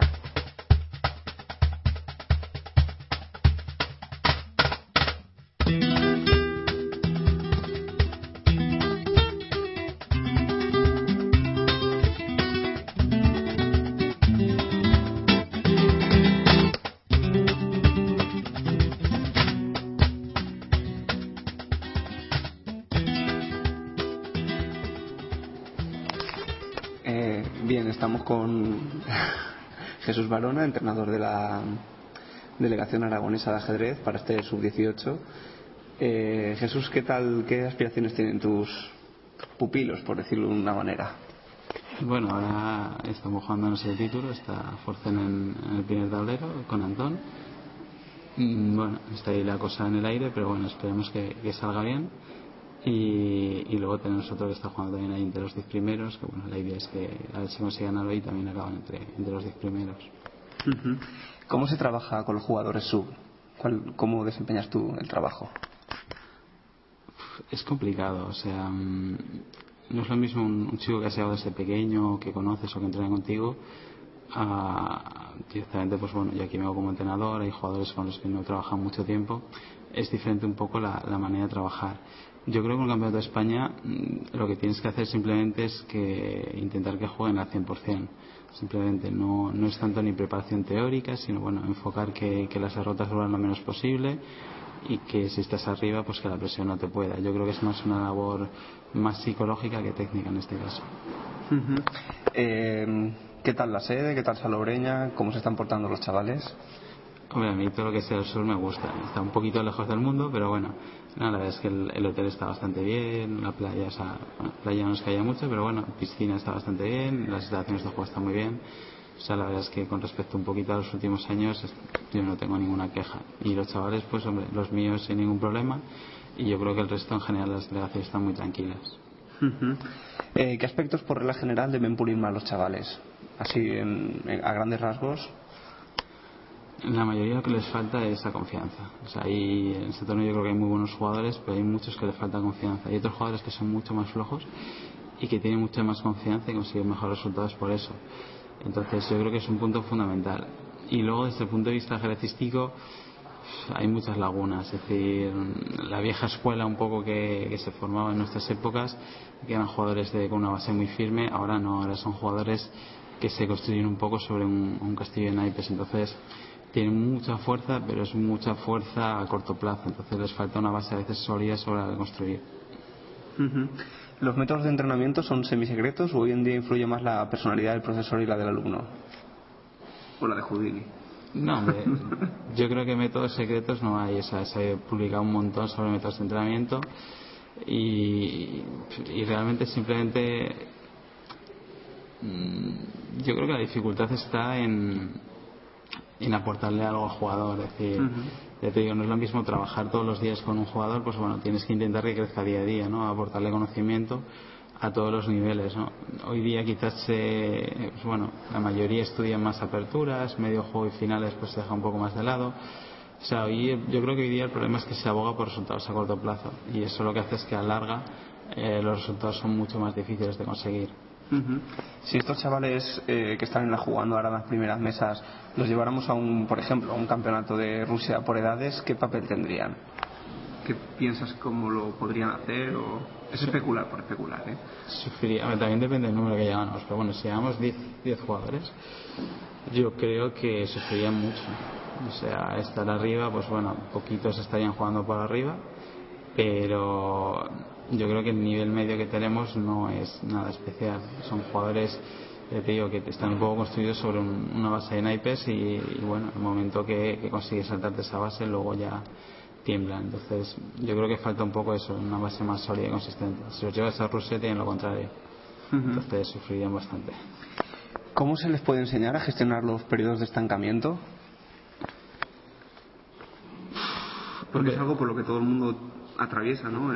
Sí, hombre, tienen que saber dónde están un poco sus metas a corto plazo, pero también tienen una línea a largo. Entonces, eh, tienen que ser conscientes, lo primero tienen que ser capaces de afrontar la derrota. Yo veo muchos jugadores que no, no son capaces de, y notas en la propia partida, en el momento que se ven perdidos pierden muy fácil, ¿no? Esa capacidad de lucha se de pierde. resistencia, ¿no? Sí, esa capacidad de lucha se pierde cuando no tienes esa, ese puntito que te permite afrontar la derrota, que yo creo que es, fundamental. De hecho, todos los jugadores que están, son fuertes arriba no tienen miedo a perder entonces, yo creo que eso es, un factor fundamental. Pero sobre todo es el, el marcarte objetivos y, el asumir que, bueno, que no siempre vas a ir hacia adelante de una manera progresiva y lineal, sino que a veces, pues bueno, vas a tener que consolidar una parte y luego puedes dar otro saltito. Pero vamos, de hecho, la mayoría de los saltos que se producen los jugadores son por saltos, o sea, no es una línea hacia arriba en tendencia constante, sino que son saltos que desde nivel, pues una vez que has consolidado un poco el periodo anterior. Entonces, bueno, es marcarte objetivos y poco a poco intentando cumplirlos. ¿Qué tratas de transmitirles a tus alumnos? Yo creo que lo que les trato es un poquito el, el gusto por el ajedrez, por un lado, decir que bueno, que aprendan a disfrutar jugando y sobre todo quizás cosas en las que yo pues puedo aportarles algo más, como puede ser visión un poquitín de rival, un poco de psicología, ¿no? Decir, bueno, cómo deben plantear ellos las partidas en función de con quién jueguen, cómo va a ser la partida directamente, en qué momento tienen que meter toda la energía que tengan, un poco esas cosas que yo creo que las controlo un poquito más. A nivel de aperturas, pues la verdad es que ya llevo algunos años un poco desconectado, saben casi más que yo, pero yo creo que es, es eso por un lado y luego la visión de torneo, es decir, cómo tienes que que encajar una derrota, cómo tienes que recuperarte, es decir, bueno, un poco marcar esos objetivos durante el propio torneo que te permitan ir hacia arriba. ¿Hacen deporte para eliminar tensión, algún tipo de actividad extra? aquí piscina, aquí la opción es piscina, tampoco hay mucho más, entonces... Bueno, se puede bajar a la playa... Hicimos una escapada a la playa el primer día, pero bueno, es playa, no es playa que estamos acostumbrados a Mediterránea, entonces bueno, no, no les motiva en exceso. Pero bueno, yo creo que piscina y sobre todo que estén con el resto de la gente, pues yo creo que es lo adecuado. ¿Cómo ves el panorama juvenil español? ¿Se está alimentando bien el futuro? Hombre, eh, yo veo una pega, ¿vale? Y el problema es, no es tanto el programa juvenil, sino qué haces después con la gente buena que destaca, ¿vale? Porque yo creo que llevamos como 10 años que sí, que sacamos jugadores muy buenos, pero... Hasta tienen 18, ¿no? Sí, aunque hasta que tengan veintipico, da igual, pero ¿y luego qué hacen? Pueden tener dos quinientos o incluso llegar a dos seiscientos, pero luego ¿qué van a hacer? Es un poco la, pega, ¿no? El ajedrez exige muchísima energía y bueno, ya sí, un poco por, por los casos que, que han ido saliendo, ¿no? Entonces, la pega es, vale, cuando consigues ser muy bueno, ¿qué te va a suponer ese ser tan bueno? ¿Vas a poder vivir de ajedrez? ¿No vas a poder vivir de ajedrez? Entonces, en muchos casos lo que hacen es, pues de alguna manera, el esfuerzo que se vuelca en ajedrez sale de sus carreras universitarias, sus, eh, sus propios estudios. Entonces, un poco el miedo que tengo yo realmente es, eh, vale, sacamos jugadores muy fuertes, pero ¿cómo los encajamos en, en el panorama actual? Es decir, porque hoy día, y más ahora con, con el tiempo que se corre, ¿no? Que, el ajedrez no vas a poder vivir. Entonces, vale, llegamos a tener jugadores muy fuertes que dedican un montón horas de esfuerzo al ajedrez y ¿qué hacemos con ellos? A mí eso es lo que me preocupa realmente. Es decir, hay ejércitos muy fuertes. Yo creo que en casi todas las comunidades en español se trabaja. ¿vale? Pero bueno, no creo que ese trabajo permita llegar a la elite, en la mayoría de los casos. Y, y el resto, pues, pues bueno, ya mi generación no ocurrió. La mayoría, pues no, no acabamos la, la universidad. Poco porque vas dando mandazos y bueno, el tema es luego si te consigues reubicar o no te consigues reubicar. Un poco el, el miedo que veo yo en, en, los programas hoy día es ese. ¿Se está moviendo el eje en el ajedrez español de, en, de, comunidades de unas a otras o el ajedrez es un deporte eminentemente individual por definición y, y van a salir por generación espontánea en diferentes sitios? Bueno, las generaciones espontáneas surgen, eso siempre. Pero el, hay comunidades que evidentemente pues tienen muchos torneos. Hay otras donde cada vez estamos teniendo menos torneos entonces, eso ya de por sí marca. El número de partidas que jueguen va a influir mucho en tu, en tu desarrollo. Pero lo cierto es que también es más fácil viajar, con lo cual el que quiera puede jugar, tampoco es una cosa tan cara. ¿no? Pero yo creo que hay comunidades que trabajan bien la base y seguirán trabajándola. Y aunque pueden igual no sacar superites, pero van a sacar siempre gente de un nivel medio bastante alto. Y hay otras comunidades, pues que un poco como la nuestra, que vamos sacando generaciones espontáneas. Cada 3-4 años nos salen jugadores fuertes y, y, yo creo que seguirá siendo un poco esa, esa dinámica. No veo ninguna comunidad tampoco que esté destacando en exceso ni en planes de formación desde la base ni, ni a nivel élite. Entonces, bueno, yo creo que seguirá siendo un poco la dinámica. Uh -huh. A sabiendas de que el sueño más dulce de un entrenador debe ser que sus pupilos sean campeones, ¿cuál es la peor pesadilla para un entrenador? No, hombre, eh, yo ya los ser campeones lo he visto demasiadas pocas veces, ¿no? Hemos tenido demasiadas opciones y que siempre salía mal. Entonces, yo creo que la peor, la peor pesadilla es que, que se queme el chaval. Es decir, yo creo que ganar es lo importante, lo importante es que aprendan. Entonces, si un chaval no gana y eso implica que se quema, es lo peor que te puede pasar. Tienes siempre que intentar de alguna manera que, que le siga gustando, si le gusta, y, que su objetivo no sea siempre ganar, sino que sea ir un poquito más y, y aprender que el deporte es, es competición y la competición se puede perder, ¿no? Es asumir que, que puedes perder contra cualquiera, ¿no? Es uno de los tres resultados que existen y está factible como cualquier otro. Entonces, esto te sirve para afrontar luego cosas en la vida y, y, aprender de muchas cosas. Entonces, yo creo que es lo más importante, ¿no? Que no, que no se queme un chaval por, por un torneo ni, ni que pierda ilusión por un torneo, no importa el torneo. Uh -huh. ¿Prohíbes o limitas a tus alumnos las horas que estudian ante el ordenador o...? A ver, aquí es una cosa. Es decir, aquí la verdad es que prefiero que no estén con videojuegos, prefiero que estén realmente haciendo actividades sanas, en plan piscina, que estén con el resto de los chicos, que es un poco lo que, lo que enriquece este tipo de torneos, que es el, un poco la convivencia. La convivencia y el compañerismo. Entonces, para mí eso es lo importante. Y luego, pues lo que es en el día a día, pues bueno, la verdad es que hace años que no entreno, pero siempre me gusta tocar tablero, tocar madera es importante para ellos, ¿no? Más que nada porque luego cuando se sientan en tablero las sensaciones son muy diferentes de una uh -huh. pantalla donde tienes el fritz que te ayuda uh -huh. a cuando estás sentado que estás un poco solo y, y ves el tablero de otra manera. Entonces, ¿El trasvase de cuando se estudia el ordenador a lo que se ve en el tablero es tan, tan real o sí que se nota la diferencia? Depende un poco de los perfiles. Hay gente que tiene buena memoria, pero en general se estudia a corto plazo. Lo que hacen es almacenar jugadas de manera muy rápida y que les sirven para un periodo corto de tiempo. El problema es que eso a largo plazo no sirve para nada. Es un poco la pega. Uh -huh. ¿Cuándo hay que dejar de exigir o cuándo hay que seguir exigiendo a un jugador? Yo creo que la palabra no es exigir, la palabra es motivar. Entonces, exigir no hay que exigirle nunca. Motivarle hay que motivarlo siempre para que alcance una meta. ¿no? Exigir, pues el jugador si pierde va a ser el que más le fastidie. Si no consigue su objetivo va a ser el que más le fastidie. Entonces, yo creo que simplemente hay que motivarle para que intente alcanzar eh, aquello donde pueda alcanzar simplemente. No, no hace falta más. ¿Marcáis objetivos previos antes de empezar un torneo? Generalmente sí, más que nada para saber un poco dónde te estás moviendo. Es importante saber pero sin frustración, ¿no? Marcas un objetivo, pero Sí, no, pero bueno, generalmente son unos objetivos, pues que sé, generales. Tenemos que intentar llegar a esta ronda pues con estos puntos si realmente queremos estar luchando por el título. O yo que sé, pues eh, si tu objetivo tienes un elo muy bajo, pues vamos a intentar eh, que juegues con gente más dura y vayas puntuando. O yo que sé, gente pues que pues el objetivo es llegar ahí y estar jugándote el puesto en las últimas rondas, no sé, un poco objetivos que sean asequibles y que de alguna manera vas cambiando también durante el torneo. O sea, que, que, no consigas un objetivo en la cuarta ronda no quiere decir que ya el torneo no sirva para nada, al revés, hay que reconstruir y, y tirar hacia adelante. Pero bueno, es, es un poco como el torneo a veces es muy largo y, y, los chicos ven todo muy lejos. Entonces, planteas pequeños objetivos, yo creo que ayuda. Uh -huh. ¿Realmente jugar por las mañanas frena los impulsos juveniles en este tipo de campeonatos? A ver, eh, a mí realmente en este torneo, pues bueno, supongo que estará por ahí también la pregunta. A mí este torneo hay dos cosas que no me gustan. Y es que cada vez se tiende más a favorecer al torneo y perjudicar al jugador. Que es uh -huh. un poco decir, oye, pues eh, si un día te quedas dormido, estás eliminado del torneo y vuelves para casa. No lo entiendo. O si mi jugador resulta que está malo, sea por el motivo que sea. Yo no entiendo por qué tienes que criminalizar un poco el deporte.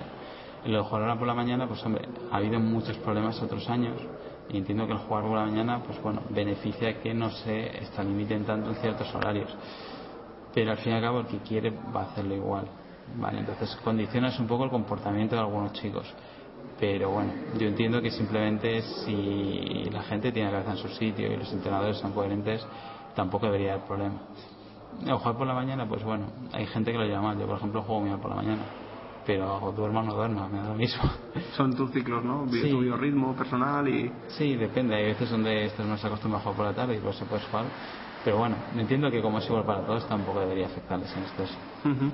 ¿Se está recortando las distancias entre hombres y mujeres? Yo creo que no. Yo creo que no. Yo creo que existe bastante, bastante apoyo, en este caso al ajedrez femenino, pero no sé si es bueno o malo es decir, aquí hay jugadoras que sí, que las has visto y, y, que no me parecen nada malas, pero el problema es que no mejoran el ritmo que deberían mejorar. Sin embargo, los chicos pues sí que lo hacen. Entonces, mmm, se debería estar recortando, pero lo cierto es que no. Yo creo que no lo hay esa igualdad. A nivel pequeñito, si su 10 u 8, pues da prácticamente lo mismo. Pero a medida que van creciendo, cada vez la, las diferencias siguen siendo las mismas. Y van pasando los años y se repiten mismo los mismos patrones en, en todas las categorías. No, no uh -huh. veo nada especial. ¿Hoy en día existen los estilos de juego o todos parecemos jugar igual, al menos en las primeras fases? Hoy siguen existiendo los estilos de juego. Mm, quizás no tan marcados porque hay un ajedrez un poco más universal. Vale. A nivel élites, digamos que bueno, quizás se hayan perdido más. Lo único que tienes jugadores que son técnicamente mejores y otros que prácticamente son mejores. Pero son matices, ¿vale? Pero a nivel chicos yo creo que se sigue manteniendo ese, ese concepto. Es decir, hay jugadores un poco también por el perfil que les han inculcado desde pequeños, que son más tranquilos, más posicionales, pues en función un poco de las aperturas que juegan, y otros que se han acostumbrado a vivir un poco más en el barullo, en, en, la táctica, y que son más agresivos en ese sentido. Yo creo que se sigue marcando, quizás no tan tanto como antes, como hace unos años, pero se sigue marcando. Dicen que ninguna persona en su lecho de muerte desearía haber pasado más tiempo viendo programas de televisión, trabajo, trabajando en la oficina o matando las horas por la red. Si pudieses hacer un repaso de dónde no te habría gustado desperdiciar tu tiempo, con la comodidad de no encontrarte en tu lecho de muerte, ¿dónde te habría gustado más emplear el tiempo? No lo sé. A esta es una pregunta difícil. A ver, yo creo que más o menos el tiempo que vienes usando es está bien usado. El problema es que muchas veces no lo vives con la misma energía. O sea, puedes vivir el mismo tiempo haciendo cualquier cosa, pero si lo vives con un poquito más de energía, a veces sí que lo notas. Es decir, por ejemplo, hay gente que está aquí y ves que, bueno, va a comer, está siempre con la misma gente, no, no, no vive igual. Entonces, yo creo que simplemente es en el momento que estás, intenta vivir un poco más, simplemente. No es cambiar tanto lo que haces, sino disfrutar simplemente. El enfoque, ¿no? Sí. Uh -huh. Al parecer la FIDE va a establecer un triple sistema de computación de Elo, Elo clásico, Elo a rápidas y Elo a relámpago. ¿Qué te parece esta idea? Yo creo que da igual, sinceramente. O sea, el tema de Elos yo creo que cada vez es más contraproducente. Y de hecho los chavales, por ejemplo, sí que es una cosa que sigue siendo absurda, pero le sigue marcando tener un elo mayor o menor. ¿La elitis aguda? Sí, sigue existiendo y, yo creo que cada vez más, porque al haber tantas diferencias de elo, desde que son pequeños, se les marca ahí un poco ese, ese Estigma, concepto. ¿no? Sí, miedo. Es un poco. Y es absurdo porque justamente al haber tantas diferencias de elo, es cuando el elo pierde totalmente el sentido. Entonces, vale, puedes crear tres modalidades de elo que te va a dar un poco lo mismo. Entiendo que a nivel élite tiene sentido, pero a nivel por debajo de los 500 ya le da un poco lo mismo. Eh, en ese sentido, ¿qué te, qué te parece la.? Bueno, me imagino que eres una de las generación que recuerdas perfectamente que antes, por ejemplo, por debajo de 2.000 puntos no, no podía haber el OFIDE, ¿no? Y hoy en día hay gente que sale con el OFIDE bajísimos de 1.200, 1.300. Luego, claro, subir ese elo eh, cuesta, les cuesta más del tiempo de lo que ellos progresan, progresan más rápidamente que sube su elo. Y puede ser un problema para ellos tener que, que subir ese elo cuando lo han, lo han arrancado tan bajo. Sí, bueno, yo me acuerdo cuando empezaba a jugar, el, el tope mínimo era 2.200 cuando yo empecé. Luego se bajó a 2.000. Luego se bajó a 2.000 y luego se sigue bajando. Pero bueno, yo me acuerdo que también lo que hacías era, pues eso, mirabas tus bloques de elo. Porque generalmente cuando juegas, juegas con MI, un GM, y claro, hacer un bloque era complicado, depende de qué torneos, ¿vale? Un bloque decente, ¿no? Entonces, también estaba un poco ese handicap que seguías con el bajo, entonces te volvía a tocar MI GM y era dificilísimo subir el elo, ¿no? Pero bueno, yo creo que al fin y al cabo el elo, si lo juegas, lo subes, ¿vale? Y la diferencia puede ser que, vale, que igual en vez de subir de 50 en 50 cuando tienes 2000 y pico, pues lo subas de 200 en 200 cuando tienes 1400. Pero bueno, yo creo que si juegas, el tema es tener torneos para poder jugar, ¿vale? Que es el problema que hay en, en muchas comunidades, ¿vale? Si tienes torneos, el elo sube y no va a haber ningún problema. Pero el tema es poder jugar torneos más que el en sí.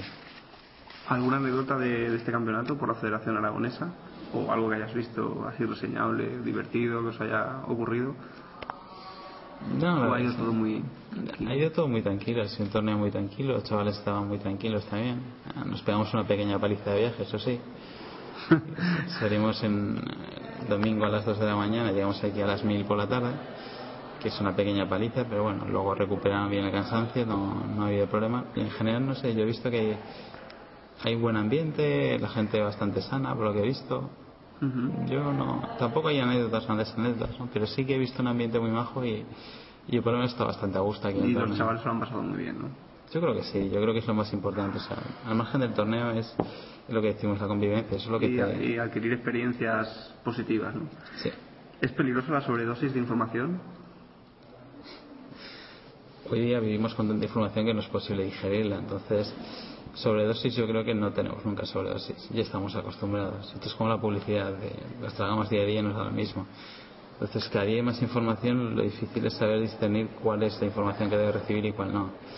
Entonces, bueno, en ajedrez supongo que también existe eso. Es cuestión de ser capaz de, de distinguir y escoger la que necesites, ¿no? Bueno, muchas gracias Jesús. Puedes, podemos seguir viendo a Daniel a ver qué hace. A ver qué tal va la cosa.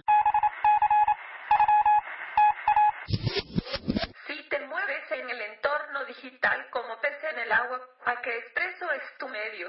Lee lo mejor del ajedrez en el kiosco digital Simio. Jaque Expreso, tu revista digital. 900 páginas al año por tan solo 20 euros.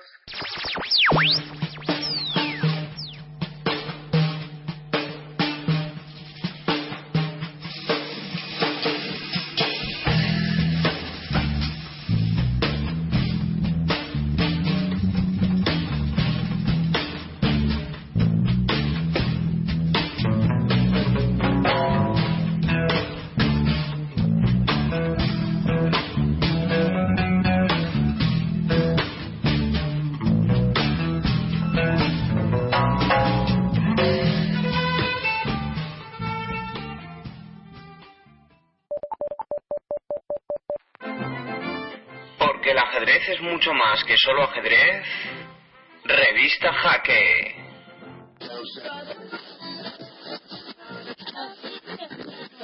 Y jaque continuo, claro está.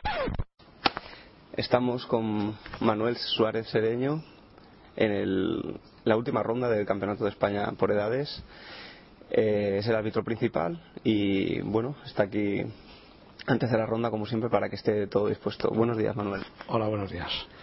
Eh, bien, ¿qué, ¿cómo se están portando los chicos? Pues muy bien, no hemos tenido ningún incidente. algún aviso por el tema de, de que hablan, pero no ha pasado ahí la cosa muy bien, muy bien. Ujú.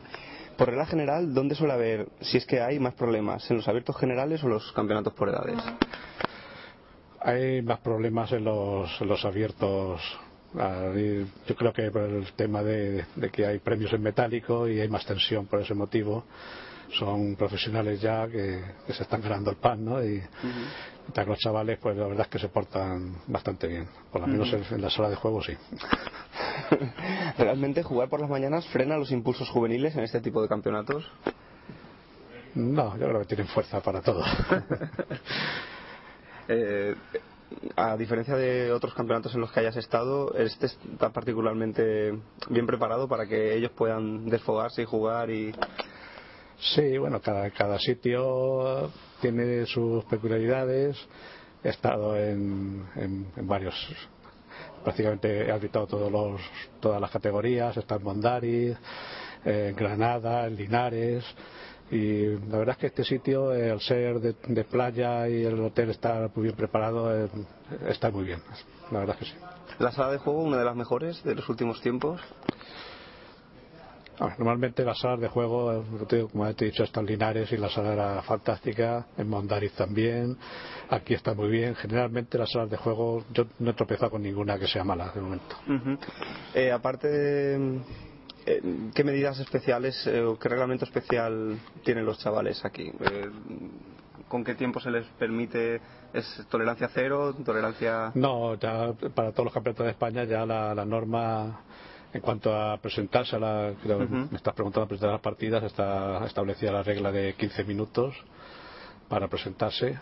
Eh, una- el retraso máximo ha sido de unos 5 minutos, prácticamente pasados 5 minutos ya están todos sentados. Eh, todos estos torneos, al estar el, el hotel al lado, el problema de llegar a la hora, pues, a no ser que alguno se pueda dormir, pero no, en todo el torneo no se ha dado el caso. Eh, aparte de, ese tipo de, de tolerancia 15, eh, ¿hay alguna otra regla que les obligue a, a venir o a no despistarse? No, eh, saben que si no están van a perder la partida. Luego la otra regla también, que también es como es, es general para todos los campeonatos de España y que está ya de- desde hace algún tiempo en el reglamento de la FIDE, es que se puede establecer un número de jugadas mínimas para hacer tablas y en los campeonatos de España se ha establecido de 30 jugadas mínimo. Ujú. Prácticamente todas las partidas han, han sido de más de 30, menos las que han terminado obviamente Con repeticiones. con alguna repetición, pero a las tablas me refiero. Obviamente ha habido algunas partidas que han terminado antes porque ha ganado antes un jugador, uno de los jugadores. Pero de tablas eh, mm, tienen el- la posibilidad de solicitar al árbitro eh, que la posición es clara de tablas, y, pero no todos han hecho mínimo las 30 y dos o tres casos han sido por repetición anteriormente. Ujú. Eh, al parecer la FIDE va a establecer un triple sistema de computación de Elo. El Elo clásico, el Elo a rápidas y el Elo a relámpago. ¿Cómo repercutiría esto en el gremio arbitral? Bueno, eh, no creo que hubiera ningún problema porque a la hora de evaluar los tres torneos se valorarían igual. Lo único que el informe, se, se pondría en el informe que el torneo es de blitz, que es de rápidas o que es de normal, se establecería la categoría del torneo, pero el informe sigue siendo el mismo para todos los, los torneos, o sea que a nosotros no nos repercute nada, simplemente eso, que decir de qué tipo, qué tipo de categoría es el torneo al enviar el informe y nada más. De todas maneras, yo sigo pensando que, que el único. Ya hubo un intento de hacer, eh, hace, recuerdo yo, hace ya bastantes años, de hacer un, un circuito en España de Blitz y. Que computase. y- y computase y, y terminó fracaso. No sé, ahora. En principio se, se establecería el Elo clásico, ¿no? Inicialmente. o- Pues no, no lo sé lo que hará la FIDE, pero lo más lógico es que de partida los que tengan ya el Elo clásico se les daría ese Elo. De todas maneras, eh, creo que ya, ya lo están computando. Eh, en, la, en la página de la FIDE ya sale el, el Blitz, eh, yo creo que ya lo, lo computaban desde hace tiempo. Porque no ha tenido mucho éxito, pero ya aparece en, la- en- en las páginas, ya cuando vemos un juego en la página de la FIDE ya tiene las tres las tres modalidades. No me he fijado ya si, si hay gente, sobre todo en España, que tenga alguna, pero pero bueno, eh, ¿Y en, ¿Y en, España se va a adoptar esa medida? No lo sabes. Eh, ya son los organizadores, la federación, los que tienen que, que decidir este tema, claro. Uh -huh. ¿Se ha adoptado alguna medida en este campeonato para evitar el dopaje electrónico, entre comillas? Eh, no, no tenemos medios, es simplemente pues controlar a los jugadores. Si hemos tenido un, un, control estricto de que no pueden abandonar la sala mientras estén en juego, excepto para ir al servicio. Y vamos, si, si, si, alguno tuviera una tecnología muy, muy alta y muy buena, pues eh, de todas maneras tenía que hacerlo bastante disimulado porque no, no hay, al no permitirse los móviles ni, ni llevar ningún dispositivo. Pero bueno, si, si, alguien lleva un implante. así, no, pero no se, no se ha dado caso no, de quejas no, ni de nada, no, se están portando muy bien. Y... Muy bien, y, y, no creo. Por, además, eh, creo que eso se detecta fácilmente en cuanto es una partida que, que hay ayuda de, de ordenador. Eh, se ven el tipo de jugada que, que, que, no corresponde con el humano y creo que se no se puede digamos eh, impedir al principio pero en cuanto se ve alguna partida así muy llamativa no muy llamativa se le ya se, se advierte y entonces le hace se le hace un seguimiento al jugador. Eso mi compañero ha tenido en Benidorm si tuvieron un caso. Uh -huh. cuando fue fue ahora dos años en, en el torneo de venidor de, de Bali, donde se sospechaba que había una jugadora que estaba utilizando algún módulo de, de análisis durante la competición en el torneo Sub-2000 y hacía jugadas realmente sorprendentes para lo que se presupone nivel, ¿no? esa categoría. Uh -huh. Entonces, bueno, se estuvieron investigando, porque claro, los árbitros de organización también tenemos medios para analizar partidas, programas informáticos y se estuvo viendo que hacía jugadas que estaban muchas veces recomendadas por, por el ordenador. Entonces, bueno, se tomaron una serie de medidas disciplinarias contra la jugadora y, y quedó el tema solucionado. Uh -huh. Pero bueno, a veces es cuestión de estadística, ¿no? Hay un, un porcentaje de que elijas la mejor jugada una vez una detrás de otra. Hay partidas a veces que, que te ocurre, ¿no? Lo que Sí. ocurre es una tendencia, ¿no? Una que tendencia, buscáis claro, una- en, en una partida, en la siguiente, en la siguiente, te hace sospechar. Y normalmente que una jugadora que, que no disponga de, de elo, esté, una jugadora o un jugador, en este caso, da lo mismo, eh, que no disponga de un elo suficientemente alto, esté disputando el torneo, todo el torneo en las primeras mesas, pues te llama la atención. Y a un nivel de 2.800, ¿no? Claro, entonces llama la atención y eso te pone en alerta a la hora de, de seguir ese, a ese jugador en concreto. Bueno, pues para empezar ya la ronda, vamos a, a dejaros concentraros en vuestro trabajo. Muchas gracias. Hasta luego. gracias.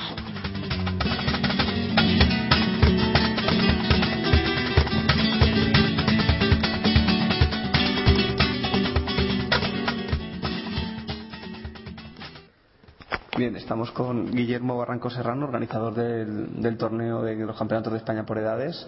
De todos los campeonatos de, de España, Guillermo. Bueno, de todos los eh, campeonatos que están englobados dentro de los campeonatos de España de jóvenes, es decir, de- desde el sub-8 estoy aquí hasta el sub-18 que concluye hoy. ¿Qué tal la experiencia de, de organizar un torneo como este con tantos con tanta afluencia, ¿no? De tanto de padres, entrenadores, delegaciones, eh, jugadores eh, de diferentes edades, edades eh, más efervescentes. Debería quizás decir lo contrario para incrementar el mérito del organizador, pero lo cierto es que todo el mundo sabe que han sido unos campeonatos que se han desarrollado plácidamente, creo que con buena crítica y, y estamos contentos. Ujú. Sí, no, no ha dado la impresión de ser especialmente eh, trabajosos ni penosos. ¿Qué tal las condiciones? ¿Cómo están los niños? ¿Cómo os encontráis vosotros? ¿Qué, ¿Cuál es la perspectiva del hotel? Bueno, eh, eh, yo creo que, que la gente ha estado bien aquí. Eh, eh, han dicho padres, familias, eh, jugadores, delegados, han dicho que este, este sitio, este entorno, además, eh, reunía la costa tropical reunía unas condiciones ideales. La verdad es que nunca se alcanza eh, la perfección, siempre se, se está lejos de la perfección, pero parece que este tipo de ubicación de hotel es lo ideal, lo idóneo para campeonatos como este de, de edades, ¿no? ¿Cómo ves el panorama juvenil español? ¿Estamos alimentando bien el futuro? Bueno, eso ya es una pregunta no como eh, director de torneo ni como organizador, sino como ajedrecista. Yo en eso lo siento mucho, pero me siento un poco pesimista. Me, tengo la impresión que el ajedrez va para abajo a pesar de que pudiera haber algunas, algunos aspectos que pueden parecer muy positivos, algunos resultados excepcionales, pero creo que como conjunto el ajedrez debemos prestarle mucha atención y sentirnos un poco alarmados. No estaría mal.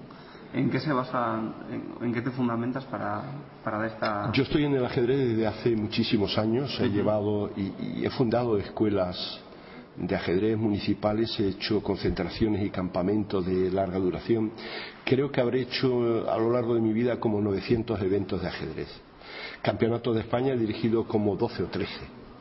Eh, eh, bien, ¿qué es lo que veo? Que el sustrato, el sustrato del ajedrez, allí donde, en donde empieza la madre, donde comienza, es en las familias, en los clubes, eh, a través de, de la figura de esos promotores modestos en los pueblos, en las ciudades. Cuando uno eh, eh, mira y ve que quizás la tercera parte, hay hoy la tercera parte de esos promotores modestos, monitores, enseñantes, animadores que había hace 15 años, conviene alarmarse. Y eh, es el ajedrez, por, casi por definición o por necesidad, o, no sé qué ocurre en España, un deporte por individualidades en todos los aspectos, tanto organizativos como de jugadores, como de, promociones? No sé si te he entendido bien la pregunta, pero yo creo, contra lo que pudiera parecer, que el ajedrez es un juego eh, social, muy social, es decir, todos sabemos que el ajedrez requiere eh, la cultura de base, la, discusión, eh, la discusión en el bar, el, análisis post partida, post torneo. Es un juego social, no es un juego eh, se, desempeña individualmente, pero es un juego que necesita el grupo, el colectivo. Este campeonato, eh, sobre todo sub-18, se ha desarrollado sin ningún tipo de incidente, salvo en esta ronda, que tampoco se puede llamar un incidente, en la que ha habido dos incomparecencias. Una en la mesa 3, que sí que afecta al campeonato, y otra en una mesa en la que no, afectaba demasiado. ¿Qué ha ocurrido? Bueno, eh, queda por definir lo que ha ocurrido. Lo único que sabemos en este momento es que ha habido dos jugadores que no han comparecido a la última ronda. Los motivos, mm, pues no, no conviene, menos que un director de torneo especule sobre ello. No, no lo sé, eh, no debo saberlo todavía hasta que no haya una, digamos, una exposición clara por parte de alguien, ¿no? y concretamente de los jugadores, el por qué no han, no han venido aquí. Lo único que sabemos es que no han comparecido y se han deducido las consecuencias de su incomparecencia. Eh, ¿Cómo se organiza un campeonato de España? Pues en algún momento uno piensa, bueno, ¿y qué ha hecho uno para que esto vaya adelante? Es eh, como un azucarillo que se disuelve, pero lo cierto es que mi mujer dice que le he dedicado muchas horas. Eh, y no solo yo, sino que hay un equipo detrás que, le ha dedicado desde hace unos meses muchas horas para cuidar todos los detalles. ¿no? Eh, en fin, ¿qué más que te puedo decir? ¿Cómo se, se eligió Salobreña? ¿Cómo se eligió Salobreña? En parte fue una decisión y en parte fue eh, eh, la naturaleza ciega, porque Salobreña era la tercera opción, creo que de seis que estudió la Junta Directiva de la Federación Española. La primera fue presentada por la Federación Andaluza, que a las pocas horas renunció. Luego eh, vino Lucena, que al cabo de cierto tiempo de estudio también renunció y en tercer lugar era Salobreña y, aquí que la gente se ha encontrado con el sitio ideal eh, no sé el destino ha orado en nuestro beneficio ¿no? y en beneficio del ajedrez el, el, hotel el hotel el West el Best Western Hotel estaba está contento con la con la ejecución de este campeonato yo creo que sí, y vamos a ver lo que ocurre. Ahora eh, se abre un nuevo proceso que es donde se van a celebrar los campeonatos del año que viene, ¿no? Y eh, tengo la idea de que el hotel va a estudiar muy seriamente si, si concursar de nuevo, ¿no? Las exigencias para hacer unos campeonatos de España, lógicamente, son grandes y hay que estudiarlo todo. Eh, ¿Existe algún modo en el, en el que el ajedrez salga de esta crisis reforzado o ileso? O... Eh, yo creo que me van a mirar muy mal, eh, pero creo que la crisis económica es como el agua que baja y deja al descubierto el casco, en este caso del ajedrez. Veremos hasta dónde podemos llegar. Eh, nos hemos acostumbrado a mantener toda una oferta en toda España de, de torneos muy caros, con mucho dinero, y de repente no tenemos ese dinero. Pero la afición está ahí debe seguir la afición, eh, pienso yo. Eh, eh, se trata de que los promotores sigan organizando con ilusión torneos de todo tipo, torneos modestos. Ahora toca hacer torneos modestos, pues se hace torneos modestos como se hicieron en el pasado y los malos tiempos pasarán. Si no somos capaces de, de afrontar esta crisis económica, pues dentro de unos años el ajedrez será mucho menos de lo que es ahora.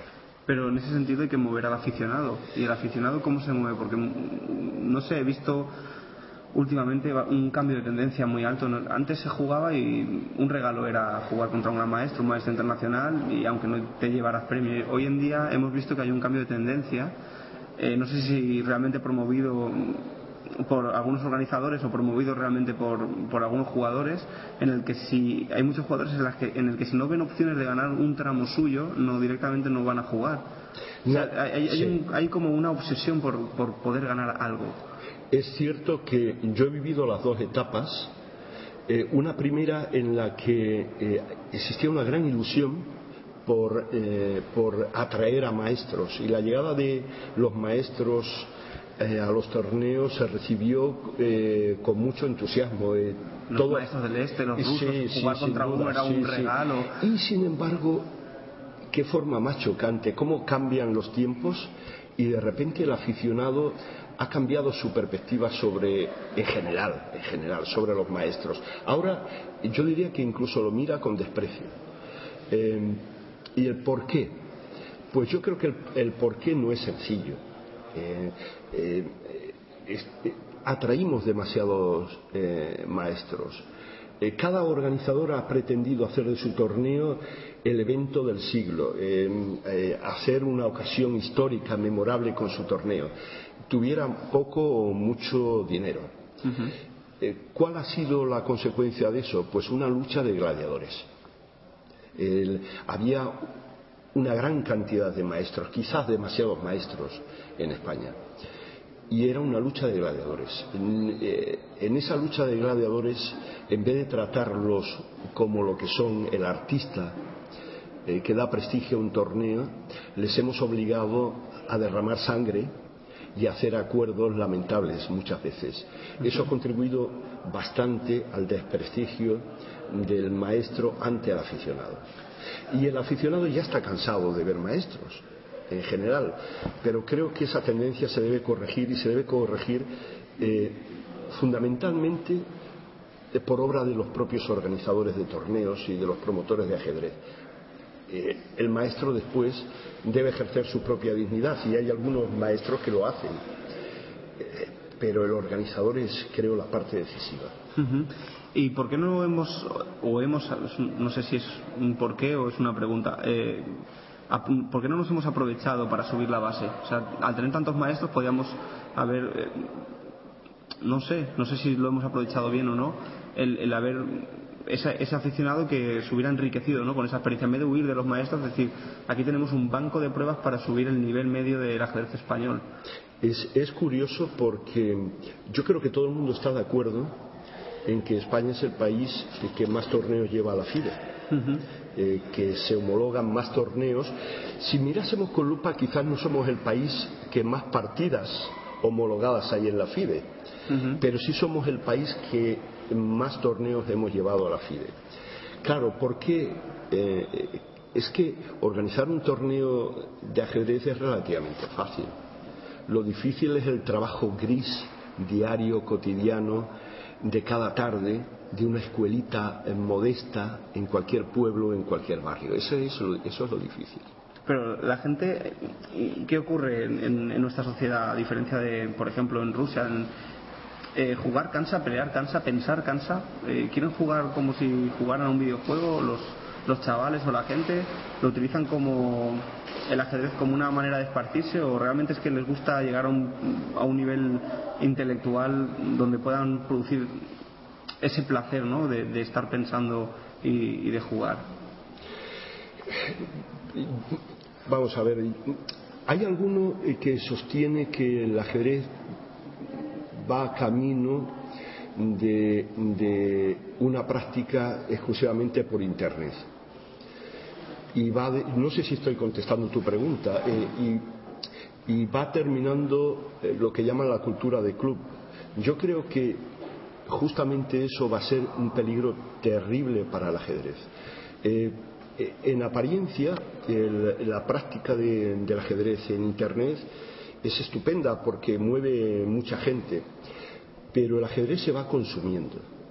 Y el ajedrez tiene la competencia de otros juegos, de otros deportes, y algo está ocurriendo ahí eh, que no es nada satisfactorio. Cuanto más clubes desaparezcan y, lo están, desa- y están desapareciendo, eh, lo vamos a ir notando. Es decir, la, la tradición del ajedrez. Pero vamos se- a, perderemos amistad, ¿no? Perderemos palparnos. Exactamente. Antes, Perderemos...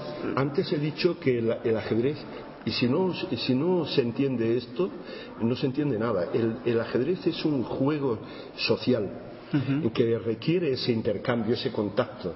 Esa energía. Sí, quiero decir con esto que eh, todo el ajedrez es contacto de ninguna de las maneras, de ninguna de las maneras.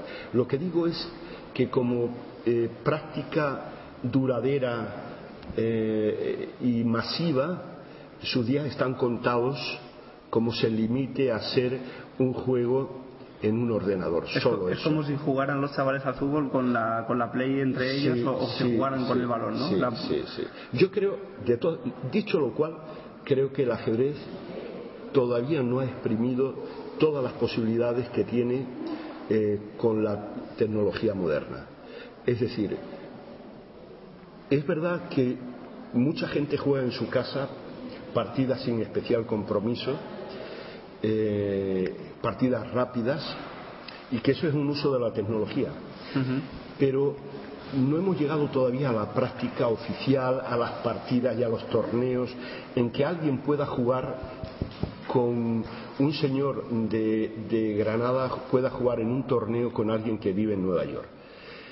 Esa posibilidad existe tecnológicamente. Sí, pero es que la gente Pero no teme, la- teme, teme que el otro le meta la maquinita. Bien, eh, yo creo que hay posibilidades de, de cambio, pues, es decir, la posibilidad de que haya eh, que un torneo se resuelva mediante sedes asociadas, es decir, que uno vaya, no salga de su, salga de su casa, vaya a una sede eh, controlada con un árbitro y, Y en y- y otras sedes, en 50 sedes. Como cuando se jugaban por teletipo, por ejemplo. Eh, sí, pero con una tecnología más competente la que hay ahora. ¿no? Eh, hace poco eh, hay una experiencia de una escuela de Salou, si no me equivoco, con una escuela de Israel que jugaron 4 contra 4 con árbitros en cada, en cada lado, ¿no? Eran escuelas deportivas que se están jugando. ¿Te refieres un poquito a eso? Un poco a eso, pero más a lo bestia, es decir, mucho más que todo eso. Eh, yo creo que el, el tablero tal y Se como podría hacer un abierto mundial, ¿no? Con Sí, diferentes sí, yo creo que la tecnología hay que volcarla en el ajedrez a tope, o de lo contrario estamos perdidos. Estamos perdidos. Pero es que aún así eh, no es lo mismo que juguemos o que nos entrevistemos cara a cara que estemos hablando por teléfono, ¿no? No es lo mismo, eh, no sé, la energía de, de tu rival, cómo se mueve en el tablero, eh, esa mala leche que igual te puede transmitir, o ese Bueno, tú puedes de, ver- de laxitud. Bueno, tú puedes ver a tu rival a través de una La- cámara. eh, Sí, pero- sí, no es lo mismo. Y tú puedes estar en un ambiente de torneo porque habrá otros compañeros tuyos que están jugando contra otras personas, eh, bien porque los dos contrincantes están en la misma sede o porque eh, eh, están luchando contra uno que está en Nueva York y otro que está en París, por ejemplo. ¿no? Es decir, Dicho esta tontería, eh, se me ocurre que hay muchas más posibilidades para el ajedrez y que todavía no se han llevado a cabo. Y creo que a nivel directivo debe haber muchos cambios. Eh, de lo contrario, vamos a ir viendo el declive eh, paulatino al principio y brusco y trágico para, para el juego eh, este milenario lo vamos a ver en pocos años. Esa es mi convicción, eh, que no es optimista ni pesimista. Creo que me baso en lo que me dice la experiencia y eh, dónde están las fuentes, es decir, las fuentes del ajedrez están en el, en el ajedrez familiar, en el ajedrez de club, en la escuelita de barrio, ahí están las fuentes. Donde se hacen amigos para toda la vida. Es ahí donde se crea el jugador, ¿no? Porque el ajedrez tiene virtudes que no tienen otros deportes, ¿no? Como por ejemplo hay chavales de 18 años como, como los que están jugando aquí, bueno, tienen 17, que si no fuera por el ajedrez no habrían viajado tanto en su vida, ¿no? Sí, sin les duda está ninguna. permitiendo Sin duda ninguna. les está permitiendo eh, conocer una cantidad de mundo y una cantidad de personas que creo que entre nosotros eh, huelga decirlo creo que la gente del ajedrez generalmente es muy interesante tiene muchas cosas dentro y, y- y el ajedrez digamos que atrae a, a personalidades que por regla general suelen ser muy interesantes y, y y creo que, que es una buena manera de fomentar ¿no? este, es- este de, curso ¿no? que, que el ajedrez proporciona igual como sucede a veces también en, en la- en los grandes orquestas de música que, ¿no? que, que les permite viajar, ver el mundo y, y ampliar un poco su espectro personal. Eh, Sin duda ninguna, el ajedrez no es más que un pretexto, dicho en su sentido eh, genérico, es un pretexto para, para vivir, para sentir placer, para experimentar eh, cosas nuevas, eh, sin duda ninguna. No creo que el ajedrez tenga un valor eh, por sí mismo, eh, porque uno puede imaginar otros juegos eh, que sustituyan al ajedrez, uno puede inventar un millón de juegos distintos y ninguno en sí tendría especial valor. Lo que tiene valor es eh, que sirve de pretexto para que la gente interaccione, interaccione entre sí, evidentemente, para que disfrute, para que sienta placer, placer para que cree cosas, para eh, eh, ese es el sentido del ajedrez.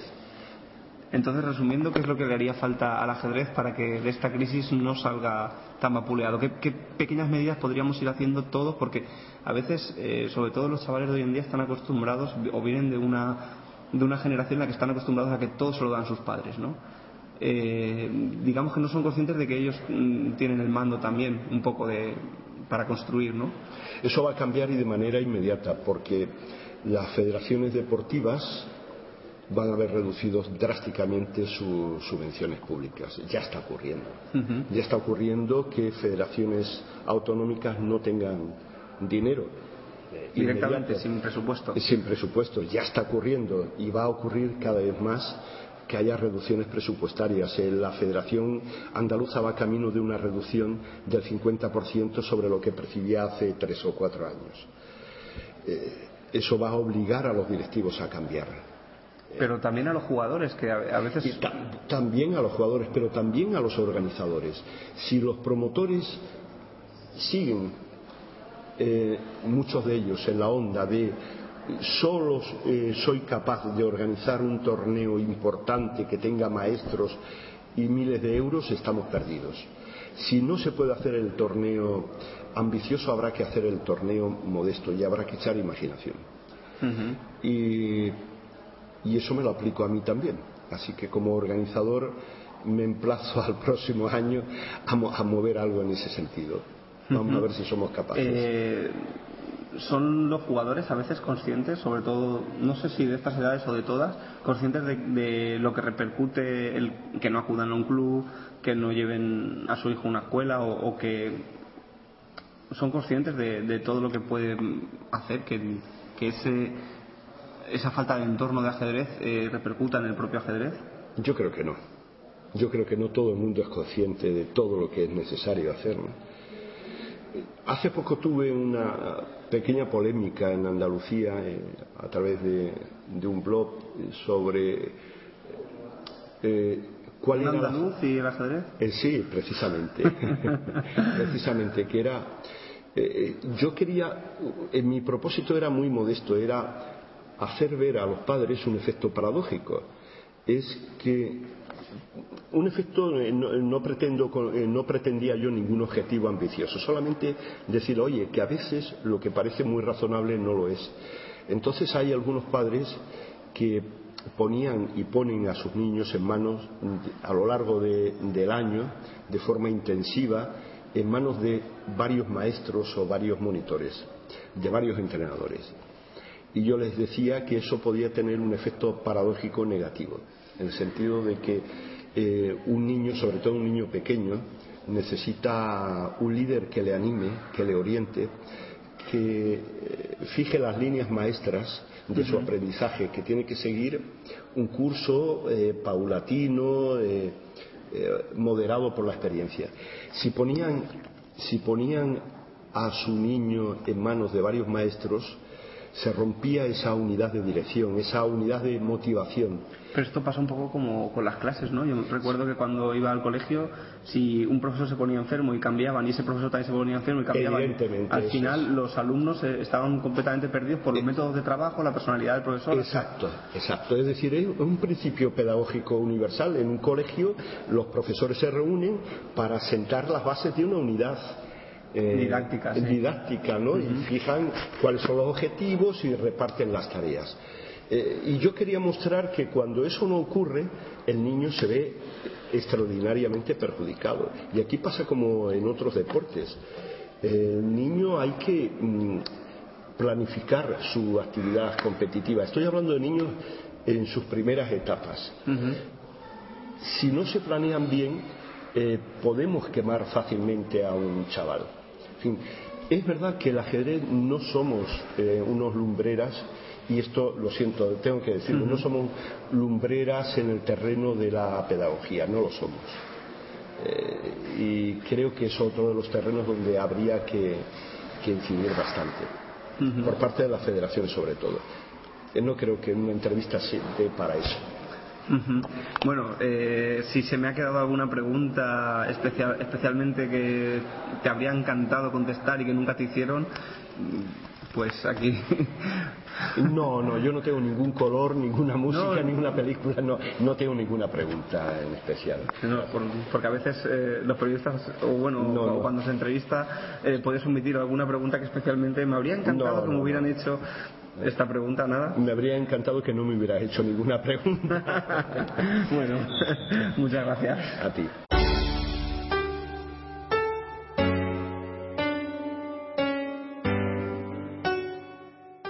Comparte tus experiencias, quizá tus logros sean una valiosa fuente de inspiración y progreso. Llama al Rincón del Ajedrecista al 961210548 y comparte todo el ajedrez que llevas dentro.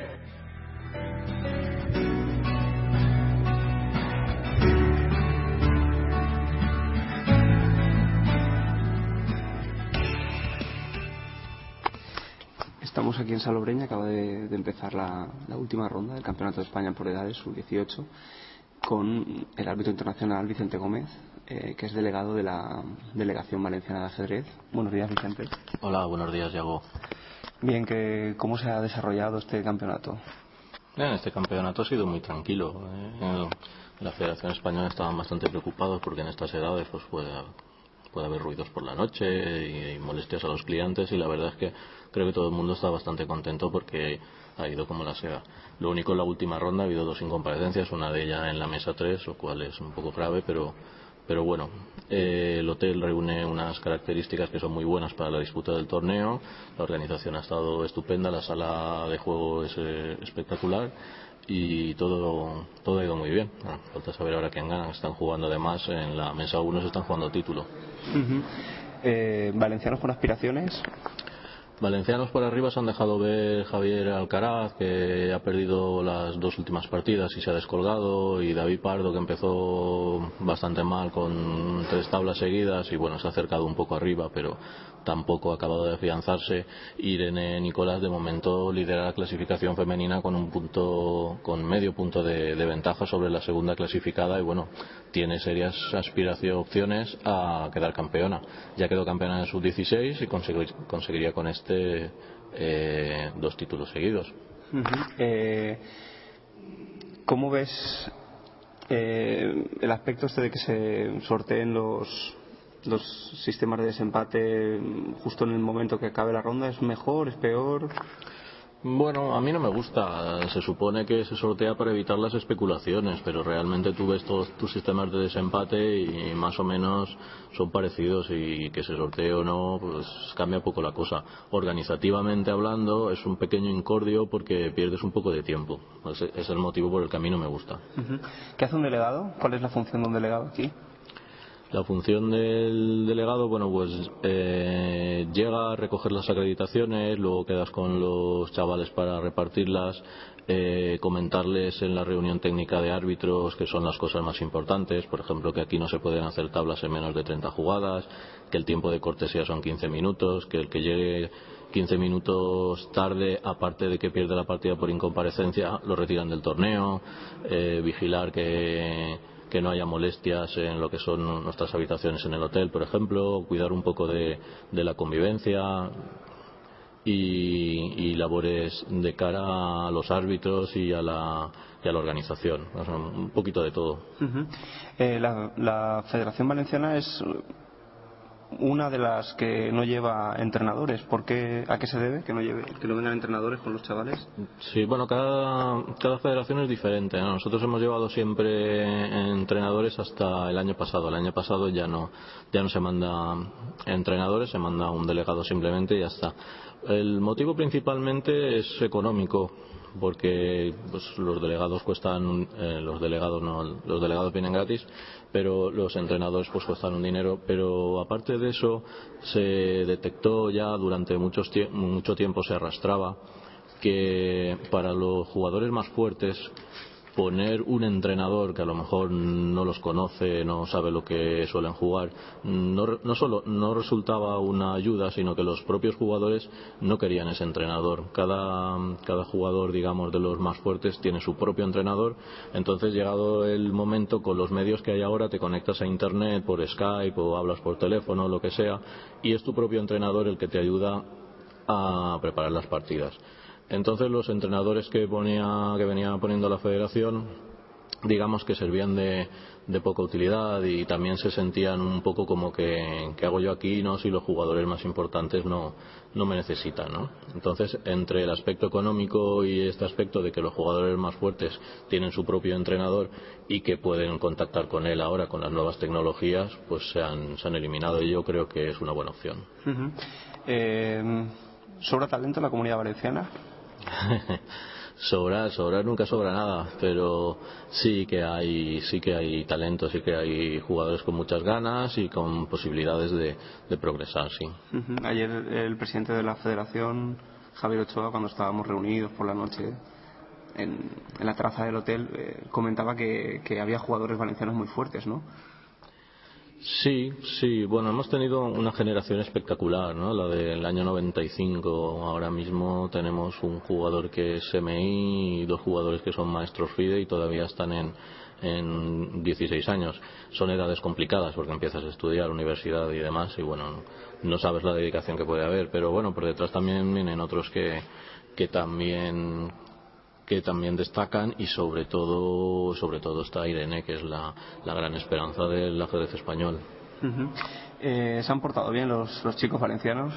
sí sí se han portado estupendamente no ha habido Ujú. ninguna queja Eh, en épocas recientes ha habido que amonestar a algún jugador, no, no, no de los valencianos, digo en general. Amonestar a un jugador eh, en el torneo, sí, sí, no de los valencianos, pero normalmente en estas edades sub-18 o sub-16, pues a veces hay algún problema. Eh, por ejemplo, yo estuve en Linares hace dos años, hace dos años eh, incendiaron algo en la habitación, la habitación tenía moqueta, eh, se quemó un poco de moqueta, estuvieron a punto de expulsar a varios jugadores. eh, se quemó un sofá, se rompió una puerta, eh, bueno, esto no es normal, pero a veces pasa y cuando pasa alguna cosa de estas, pues sí. Aquí en Se- Salobreña- se, se amonesta o se toman medidas y en algunas ocasiones han expulsado, se ha expulsado algún jugador. No recientemente, pero sí que ha ocurrido. Aquí en Salobreña, por fortuna, tienen mucho espacio para esparcirse, ¿no? Y no están, no, no- no llegan a ese punto de esquiciarse. Lo que pasa es que el ajedrez es uno de los cinco deportes que genera más tensión.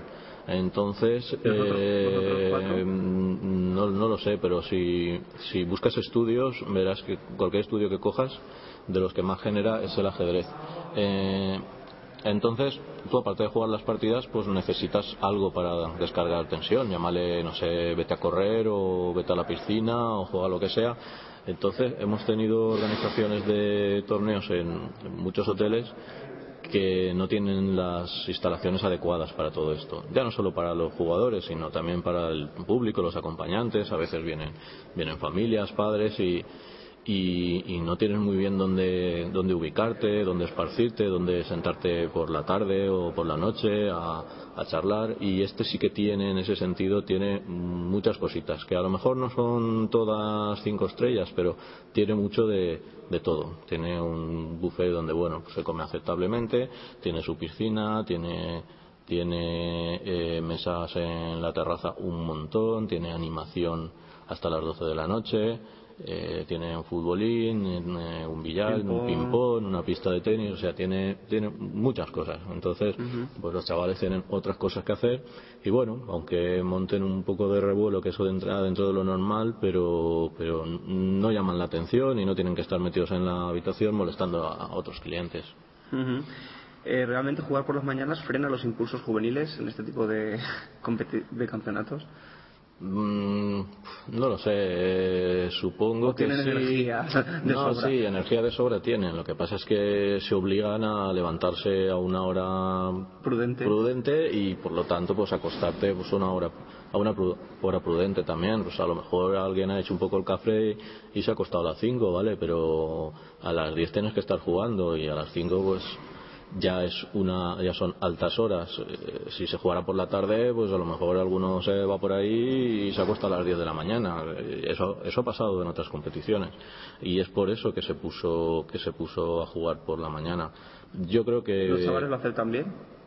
O sea, lo entienden. ha costado, ha- lo- ha, costado. Ahora, pues bueno, se entiende que es así y ya está.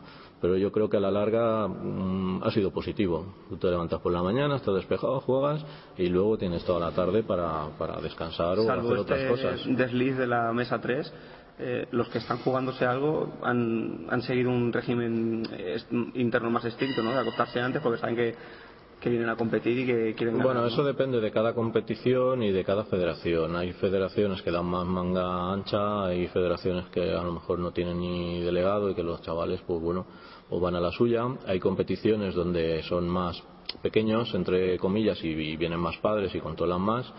Y luego hay federaciones que son más estrictas y que sí tienen su delegado y dicen a la hora X ah, tienen que estar en la habitación y, y bueno, y, y más o menos lo cumplen. Y luego hay otras edades, por ejemplo esta que es un poco, esto es un poco más difícil de controlar, porque tú a lo mejor le dices a un chaval de 17 años, sí, a la una tienes que estar en la habitación, pero bueno, se te va y no te enteras, ¿no?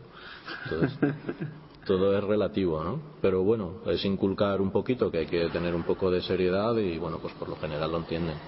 Muy bien, pues nada, muchas gracias Vicente. Nos veremos en, el programa próximamente porque Carlos García tiene sus APV, preguntas a Vicente, no PAV, y, y ya te las irá trasladando. Sí, sí, a ver Bueno, si a- reemprendéis el programa que ya tengo el mono. Aparte de eso está lo del asunto de que la FIDE va a establecer un triple sistema de computación de ELO, ELO clásico, ELO rápidas y ELO relámpago. ¿Cómo reper- repercutirá eso en, en el gremio en, en el que tú te manejas? Mm, Bueno, eso es una estupidez de la FIDE, no tiene ningún sentido hacer tres, hacer tres elos.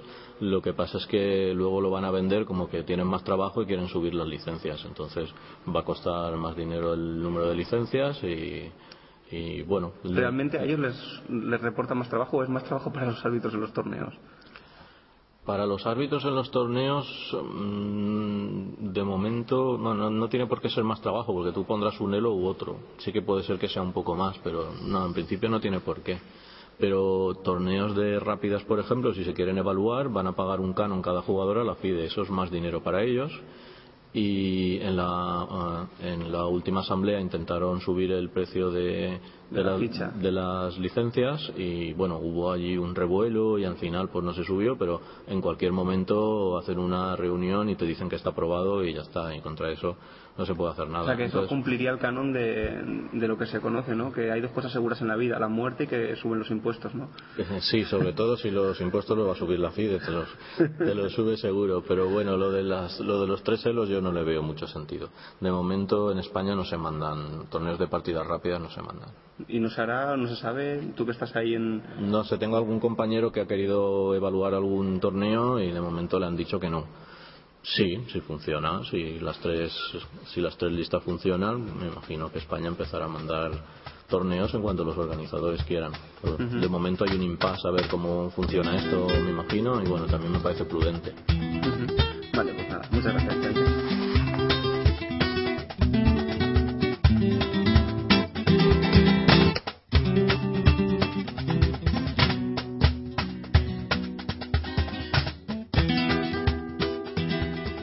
con esta última entrevista a Vicente Gómez Roca, nos despedimos por hoy en Doble Jaque. Os recordamos, hemos escuchado a Zenón Franco, a Paolo, a Carlos Matamoros, a Amalia Aranaz, a Jesús Barón, a los árbitros del torneo, a Guillermo Barranco y a Vicente Gómez. La semana que viene seguiremos dando parte del material que nos ha quedado en el tintero, entre otras cosas, una interesante entrevista que mantuvimos con el presidente de la Federación Española, Javier Ochoa de Chagüe. Hasta la semana que viene a todos y ya sabéis. Y que el ajedrez os acompañe.